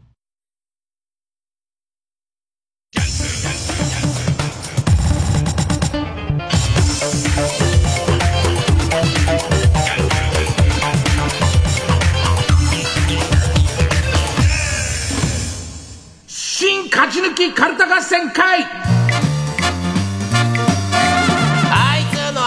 えー番組オリジナルのカルタを作ろうという新勝ち抜きカルタ合戦会のコーナーです、えー毎回2つのテーマのカルタが戦って生放送で番組を聞いている皆さんからのメール投票で勝敗を決めます、えー対戦するのは前の週に勝ち抜いたカルタと現在たくさんのテーマを同時に募集している予選ブロックの中で一番盛り上がっているチャレンジャーのカルタです、えー勝つごとにあ行家行作業と進んでいって負けると予選ブロックに戻ります。和行を勝ち抜けばカルタは完成でゴールインです。他に同じ文字で3連敗するとテーマはその場で消滅です。さあ、えー今日の対戦カードは現在勝ち抜き中。食べるならどっち？カレー味のうんこバーサスうんこ味のカレーのような究極の選択を久しぶりに出し合おうというテーマの帰ってきた究極の選択カルタ。今週作業ですね。えー対する予選ブロックから登場のカルタは、目覚ましテレビの今日の占いカウントダウンでサソリ座が放送できないぐらいぶっちぎり1位の時のコメントがテーマの、目覚ましテレビ今日の占いカウントダウンサソリ座ぶっちぎりの1位カルタ。今週もラ行ですね。ワードとしてはラ行難しいんですけどね。かなりパンチのあるカルタですんでね。さあ行きましょうか。まずはこちら帰ってきた。究極の選択カルタ。なあなあなあなあ一体俺らどっち？キャンバスマッチャバリバリのぼっち。頭かしえー、ペンネーム桑畑理恵を。さあ、三角木、バーサス、パチスロの台。彼女の部屋にあって嫌なのはどっち？いやいや、もうそもそもパチスロすごい好きだっていうことが分かってる彼女だったら、まあそれはしょうがないとかいいわな。別にパチスロ好き同士だったらそんないいことはないけど、もうフラットな状態でそういうどっちも、どっちも全く匂いしない状態で、ちょっと散らかってるから恥ずかしいな、なんつって、いや、いいよいいよ、なんつってですね。開けた途端に、どっちやかなどっちだ、パチスロ好きな人たちはなんでパチスロ代嫌なのってことなんだろうね。ガチだよね。相当ガチだよね、自分でその実機買ってる人ね。まあ、でも、俺は三角木馬かな三角木馬だと。俺は三角木馬だわ。だって一緒に乗ってもしょうがないじゃん。俺もなんかいじゃんえ俺も乗る側なんかい。ねえ。ペンネーム明るい散歩道。三人組作ってくださいの時、入るならどっち？超絶イチャイチャカップル、バーサス超絶不仲コンビ。あーイチャイチャカップルは、あー不仲コンビだったら三、三人、まあまあ、仲良くないって形なんかそれでいいのかね。なんか、不仲、不仲、えっと、イチャイチャカップルの男と友達だったら結構いいじゃん。別にそれでいいんだけど、そういうことじゃないもんね、これね、多分。自分はすでに余ってる状態だもんね。不仲の方がまだマシかな俺、その、なんだかわかんないけど、高校2年の修学旅行の手前、ずっともう学校行かなくなってたのに、突然俺修学旅行行ったのね。だから、その、4人グループだったんだけど、えってなってたよ、みんな。その残りの3人がえってなってた上に、俺も落語家、内緒で落語家だったから、京都も奈良も全部普通に仕事で行ってて、タクシーを手配したりとかも俺の仕事だし、新幹線なんてクソ面白くもないから、なんか、えって余計えってなってた。なんか。えー、ペンネームそろそろ旧姓中山。堺正明氏に隠し芸を披露してもらうのはどっち？テーブルクロス引き。バーサス。タレントを一人芸能界から消滅させるやつ。やってないんです。やってないんですね。これをやってないんですって言うのもどうかと思いますけど。ねえ。えー、ペンネーム。スコンブチャ。さ、さかなクン。もう中学生。ゾンビだらけの街から一緒に脱出するならどっち？実は戦力になるのは、てか、戦闘力が高いのは、もう中な気がするんだよね。だけど、いろんな知恵を持っているのは、絶対さかなクンじゃんか。さかなクン、メスとか持ってそうだもんね。あ包丁とか使えるじゃん、あの人。包丁とか使えるから、その、なんか、ゾンビの危険部位とかも取り除いてくれるかもしれないし。これ、どっちかな？さ、まあ、さかなクンかな？さかなクン、魚、珍しい魚ではギョギョギョって言うけど、突然出てきたゾンビは、はい。えー、ペンネーム、時間もないのね、もうね。ペンネーム、鴨志田四郎し、上司にするならどっち？これいいよ、これいいよ。上司にするならどっち？若の花か高の花。難しい。若の花じゃねえから、上司にすんな。友達は別、友達はまた考え方変わるけど、俺若の花かな。でもなちゃんこダイニングもうねえしな だったら部屋がもうねえじゃねえか、向こうは。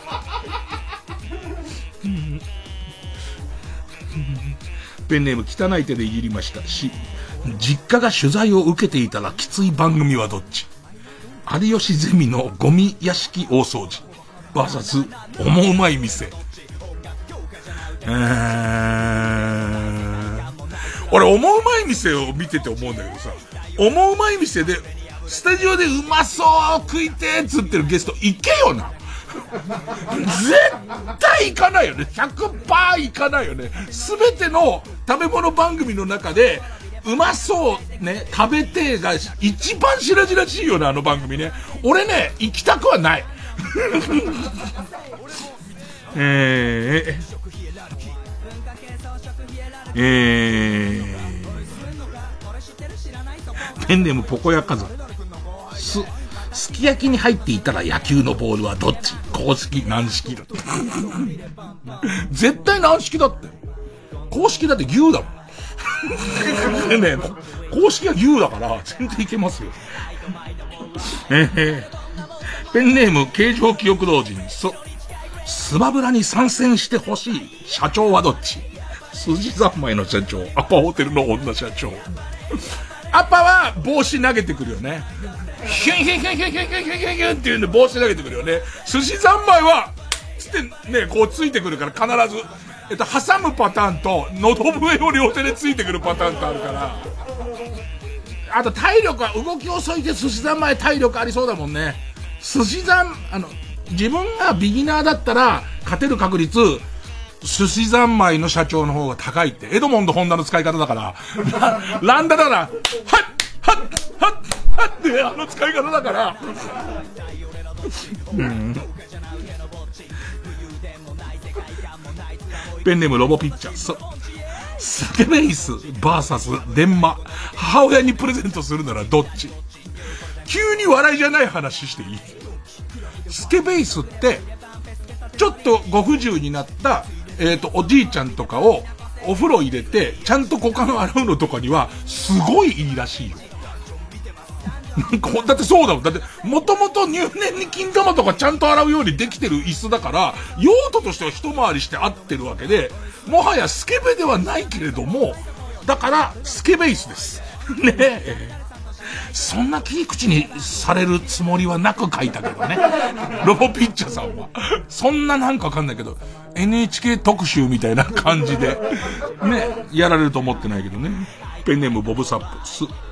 数千万はくだらないと言われる小今里の壺の配達を頼むならどっち？アニマル浜口、バーサス、京子。どっちかななんか、お父さんの方が、なんかこう、やっていい範囲が分かってる感じっていうか、京子はこうやると受けるんだろうっていうサービス精神の制御が本当にできてるかどうかが俺の中では審議中。なんかそこがちょっとあるんだよね。うん。ヒメルテア。セ、セックス中彼女が叫んだら嫌な言葉はどっち？お母さん教祖様！教祖様だよな。絶対教祖様だよな。お、お、え、わかんねえけど、別にお母さん大丈夫だよな。男の方がお母さんっていう方が嫌なのかどうかっていうぐらいで、えー、もうわかんねえよ、鴨志田四郎。セ、セクシー女優として。セクシー女優ね、今ね、リスナーみんな自分がね。感謝されるならどっち？わらふじなるお、バーサス、ムサカ直政、えなりかずきペアだって。なんでそこ二人にしちゃってんだよ。えー、えー、ペンネームぬるさ厳しさせ、セブンスターバーサス大五郎、広瀬アリスが愛用してたら意外に嬉しいのはどっち？大五郎かな大五郎だろう。俺は大五郎。大五郎で、え、大、大五郎いつも、いつも買うの大五郎。だって量、量が多いじゃん、つって。だって、だって得じゃんって言って。ね。で言って、自分を俺と指さして、俺のことをお前と指さして、俺とお前と大五郎しちゃうなんて言われて、俺超好きかも、もう。もう好きかも。もう好きかも、もう。ペンネーム虹色ローソク。そ。雑巾をギリギリ食えそうならどっち？赤ワイン煮込み、バーサスソースカツだって。赤ワイン煮込みでしょ赤ワイン煮込み。赤ワインで煮込んじゃえばなんとかなんだよ。大体のものは赤ワインで。赤ワインで煮込んどきゃ別に遊戯王カードだってなんとか取れるんだよ。さあ、負けずに行きましょう、こちら。目覚ましテレビ今日の占いカウントダウンサソリ座ぶっちぎりの1位からだ当然これ投票が歌じゃなくて CM になってエンディングになるじゃん、おそらく。だとすると何分までいけんの？こんなもの堂々と話すラジオって珍しいよ。で、向こうから帰ってきたら、最後の CM が短いので、やっぱり歌で行きたいです。じゃあ何分まで ?51 分まで？ね。こういうのって言うもんなんだ。だからや、アーカイブとかになるの超嫌だよ、こんなの。そういうんじゃなくない？みたいな。ね。えー、ラ行。ペンネームマーチブラウン。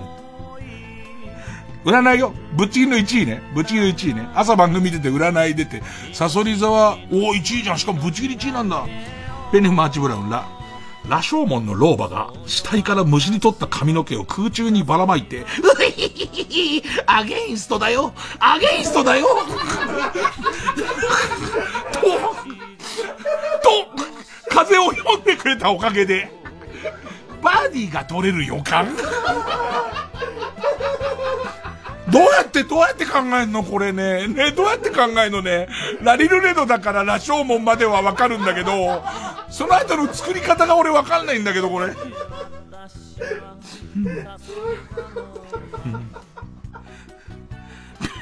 ペンネームタマズ、ラ、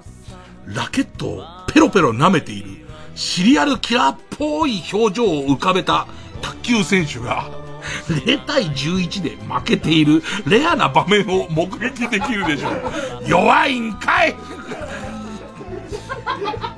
ピンポンっていう漫画に出てきそうな顔でペロってやってんのに、弱いんかい、お前。うん。ペンネームイレイザーヘッドハンティング。ラ、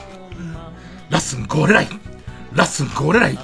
ラッスンゴレライ説明してねと、合コンの席を盛り上げようと踊っていたら、そこにいた女の子が、私説明できるよと言い出し、その子が人間になりすましたラッスンゴレライ星人であることが発覚。真の姿を表したラッスンゴレライ星人に、ラッスンゴレライについて説明を受けるも、ラッスンゴレライ語が理解できず、意味はさっぱりわからなかったが、空耳なのか何なのか、途中一箇所はっきりと、フェックスと聞こえたため、思わず笑みが込み上げてくる日でしょう。どうやって考えんのこれ？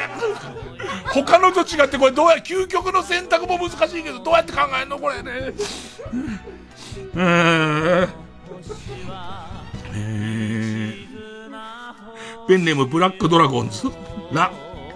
ラッキー池田さんのじょうろに私のおしっこ、いや、おしっこ入れといたハートというダイレクトメールが、広瀬アリスちゃんから来て以来、嘘だと思いつつも、ラッキー池田をテレビで見るたびに興奮できるでしょう。入ってんのかな？嘘だと思うけど、そんなに踊ったらアリスちゃんのおしっこがこぼれちゃう。えー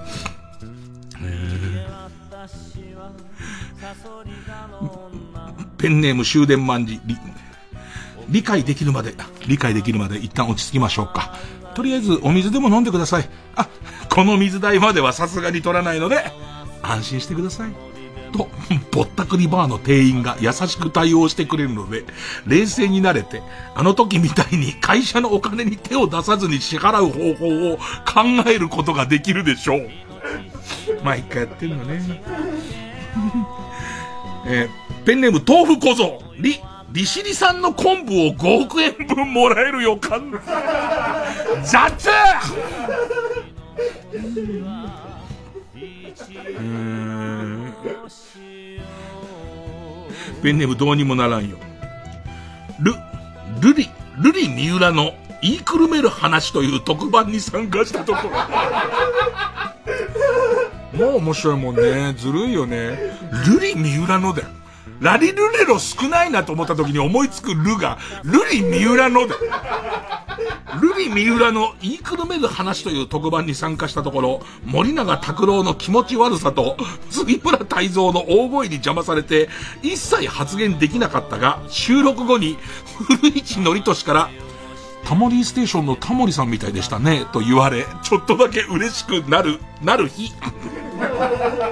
うんーん。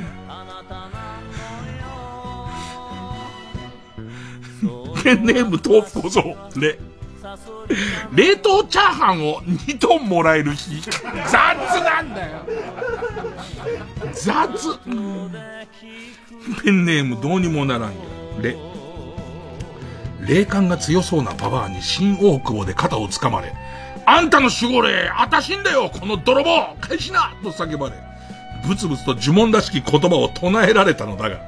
よくよく耳を澄ますと、プッチモニのちょこっとラブの歌詞を音読しているだけだったため、ババアの気が済むまで付き合ってあげられそうな予感。ペネブズラメンテ、レ、レミオロメンの粉雪を、金田智子に歌わせたら、サビの粉雪のところで、人の過聴範囲を超え、その気温に反、反応した会長が山から大量に飛来し、そのまま金友を掴んで、山へと消えていくかも。うーん。ペネブたまず。令和何年、令和何年度かわからなかったので、近くにいたおばさんに、近くを通りかかったおばさんに尋ねたところ、今ね、オディーン5年。オディーンっていうのは私のオリジナルの言語で、私がディーン・藤岡にハマった年を、オディーン元年としているの。あなたも、オディーンを使っていいわよ。と、許可の下りる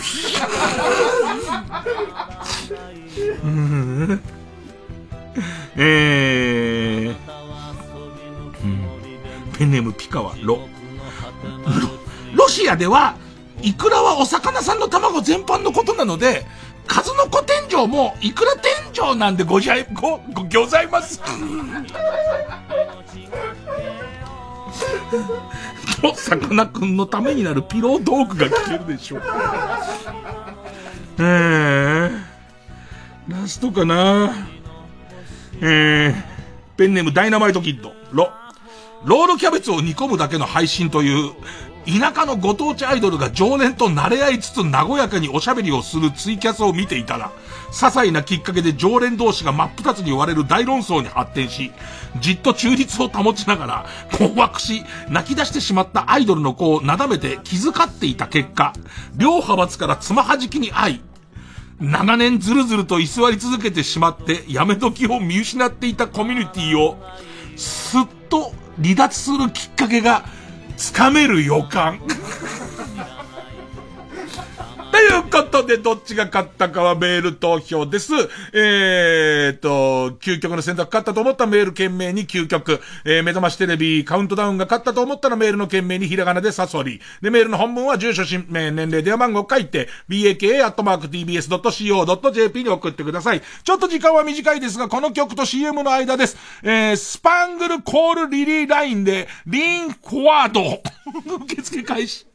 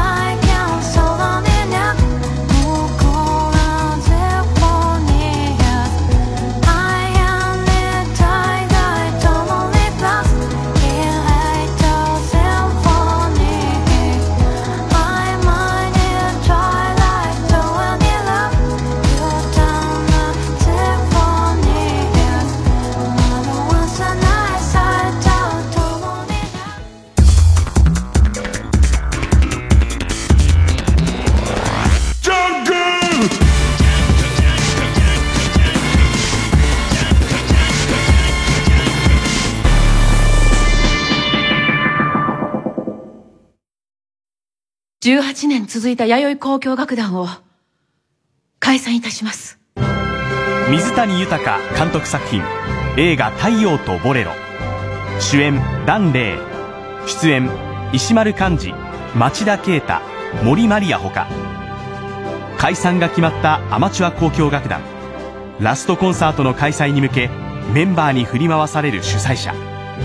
時にシリアス時にユーモラスに描かれる楽団員たちの人間ドラマはまさかのフィナーレ。へダンレイです。太陽とボレロ公開中。映画館でお待ちしています。905FM 954AM TBS ラジオ。毎週金曜夜12時からの「マイナビラフターナイト」では今注目の若手芸人を紹介していますユウザトウイチ見て泣きます。すごい大人。空っぽだよ。入れてこい。マイナビラフターナイトは毎週金曜夜12時から。TBS ラジオジャンク。この時間は小学館中外製薬マルハニチロ他各社の提供でお送りしました。Jazz, Yo, Busy Wooden, Hikaru. Kenya, no, no, Baka, Baka, Hikaru. はい、短くてごめんなさい。受付そこまでです。結果です。えー、究極の選択カルタ258票。えー、サソリダぶっちぎりの1位カルタ274票。勝ったのは目覚ましテレビ今日の占いカウントダウンサソリダぶっちぎりの1位カルタさあ、ということは、サソリダぶっちぎりの1位カルタ和行は1文字。で、究極の選択カルタは作業のまま、えー、2軍に戻って募集ですね。さあ、そしてここに出てくるチャレンジャーはこちら。令和新マナーカルタ。さあ、えー、まあ、令和の世界、世代に、えー、教えたいマナーですね。えー、北明かりの目覚め例題。作業です。そう。葬式で噛むガムは黒いものを選びましょう。本当に言いそうだね。ガム噛んで葬式出んじゃねえよ。ねえ。えー、ということで、えー、次回の対戦は目覚ましテレビ今日の占いカウントダウンサソリダぶっちぎりの1位カルタ和行バーサス令和新マナーカルタ作業の戦いになります。えー、送ってください。お待ちしております。今日は公平にどっちのカルタにもね、さかなクンと広瀬アリスがしっかり出てね、どっちが勝つのかと思いましたけど、なんだかちょっとだけ広瀬アリスが好きになってるっていう。僕はやっぱりなんか深夜放送で好きなやつは、こんなアホみたいな時間に遅くまで起きて、明日も早いのに、ラジオ聞いて、もう夢、夢うつつの中で、なんか広瀬アリスが好きになってるっていう、朝起きたら、なんで好きなのか全然わかんないけど、好きになってる感じが僕は好きですけどね。あとさ、えっと、デカミちゃんネタ読んだじゃん。読んだら、なんかそのデカミちゃんラジオ聞いてたらしいのね。で、そのリスナーの人がデカミちゃんのツイッターにこういろいろツイートしてて、それにいいねを返してくれたらしい。で、そ、それで質問としてそのデカミちゃんにリスナーが、なんでデカミちゃんはこうやっていいねは返してくれるのに、えっ、と、ツイッターにいろいろこう書かないんですかって書いたら、みんなが盛り上がってる時に、個人的な私のことで出しゃばって流れを止めるのは、ちょっと嫌だと思ったからっていうのを結構番組終わった真夜中にやりとりをしてて、デカミちゃんも好きになっちゃいました。ねえ。デカミちゃんありがとう。ね。えー、また来週。さよなら。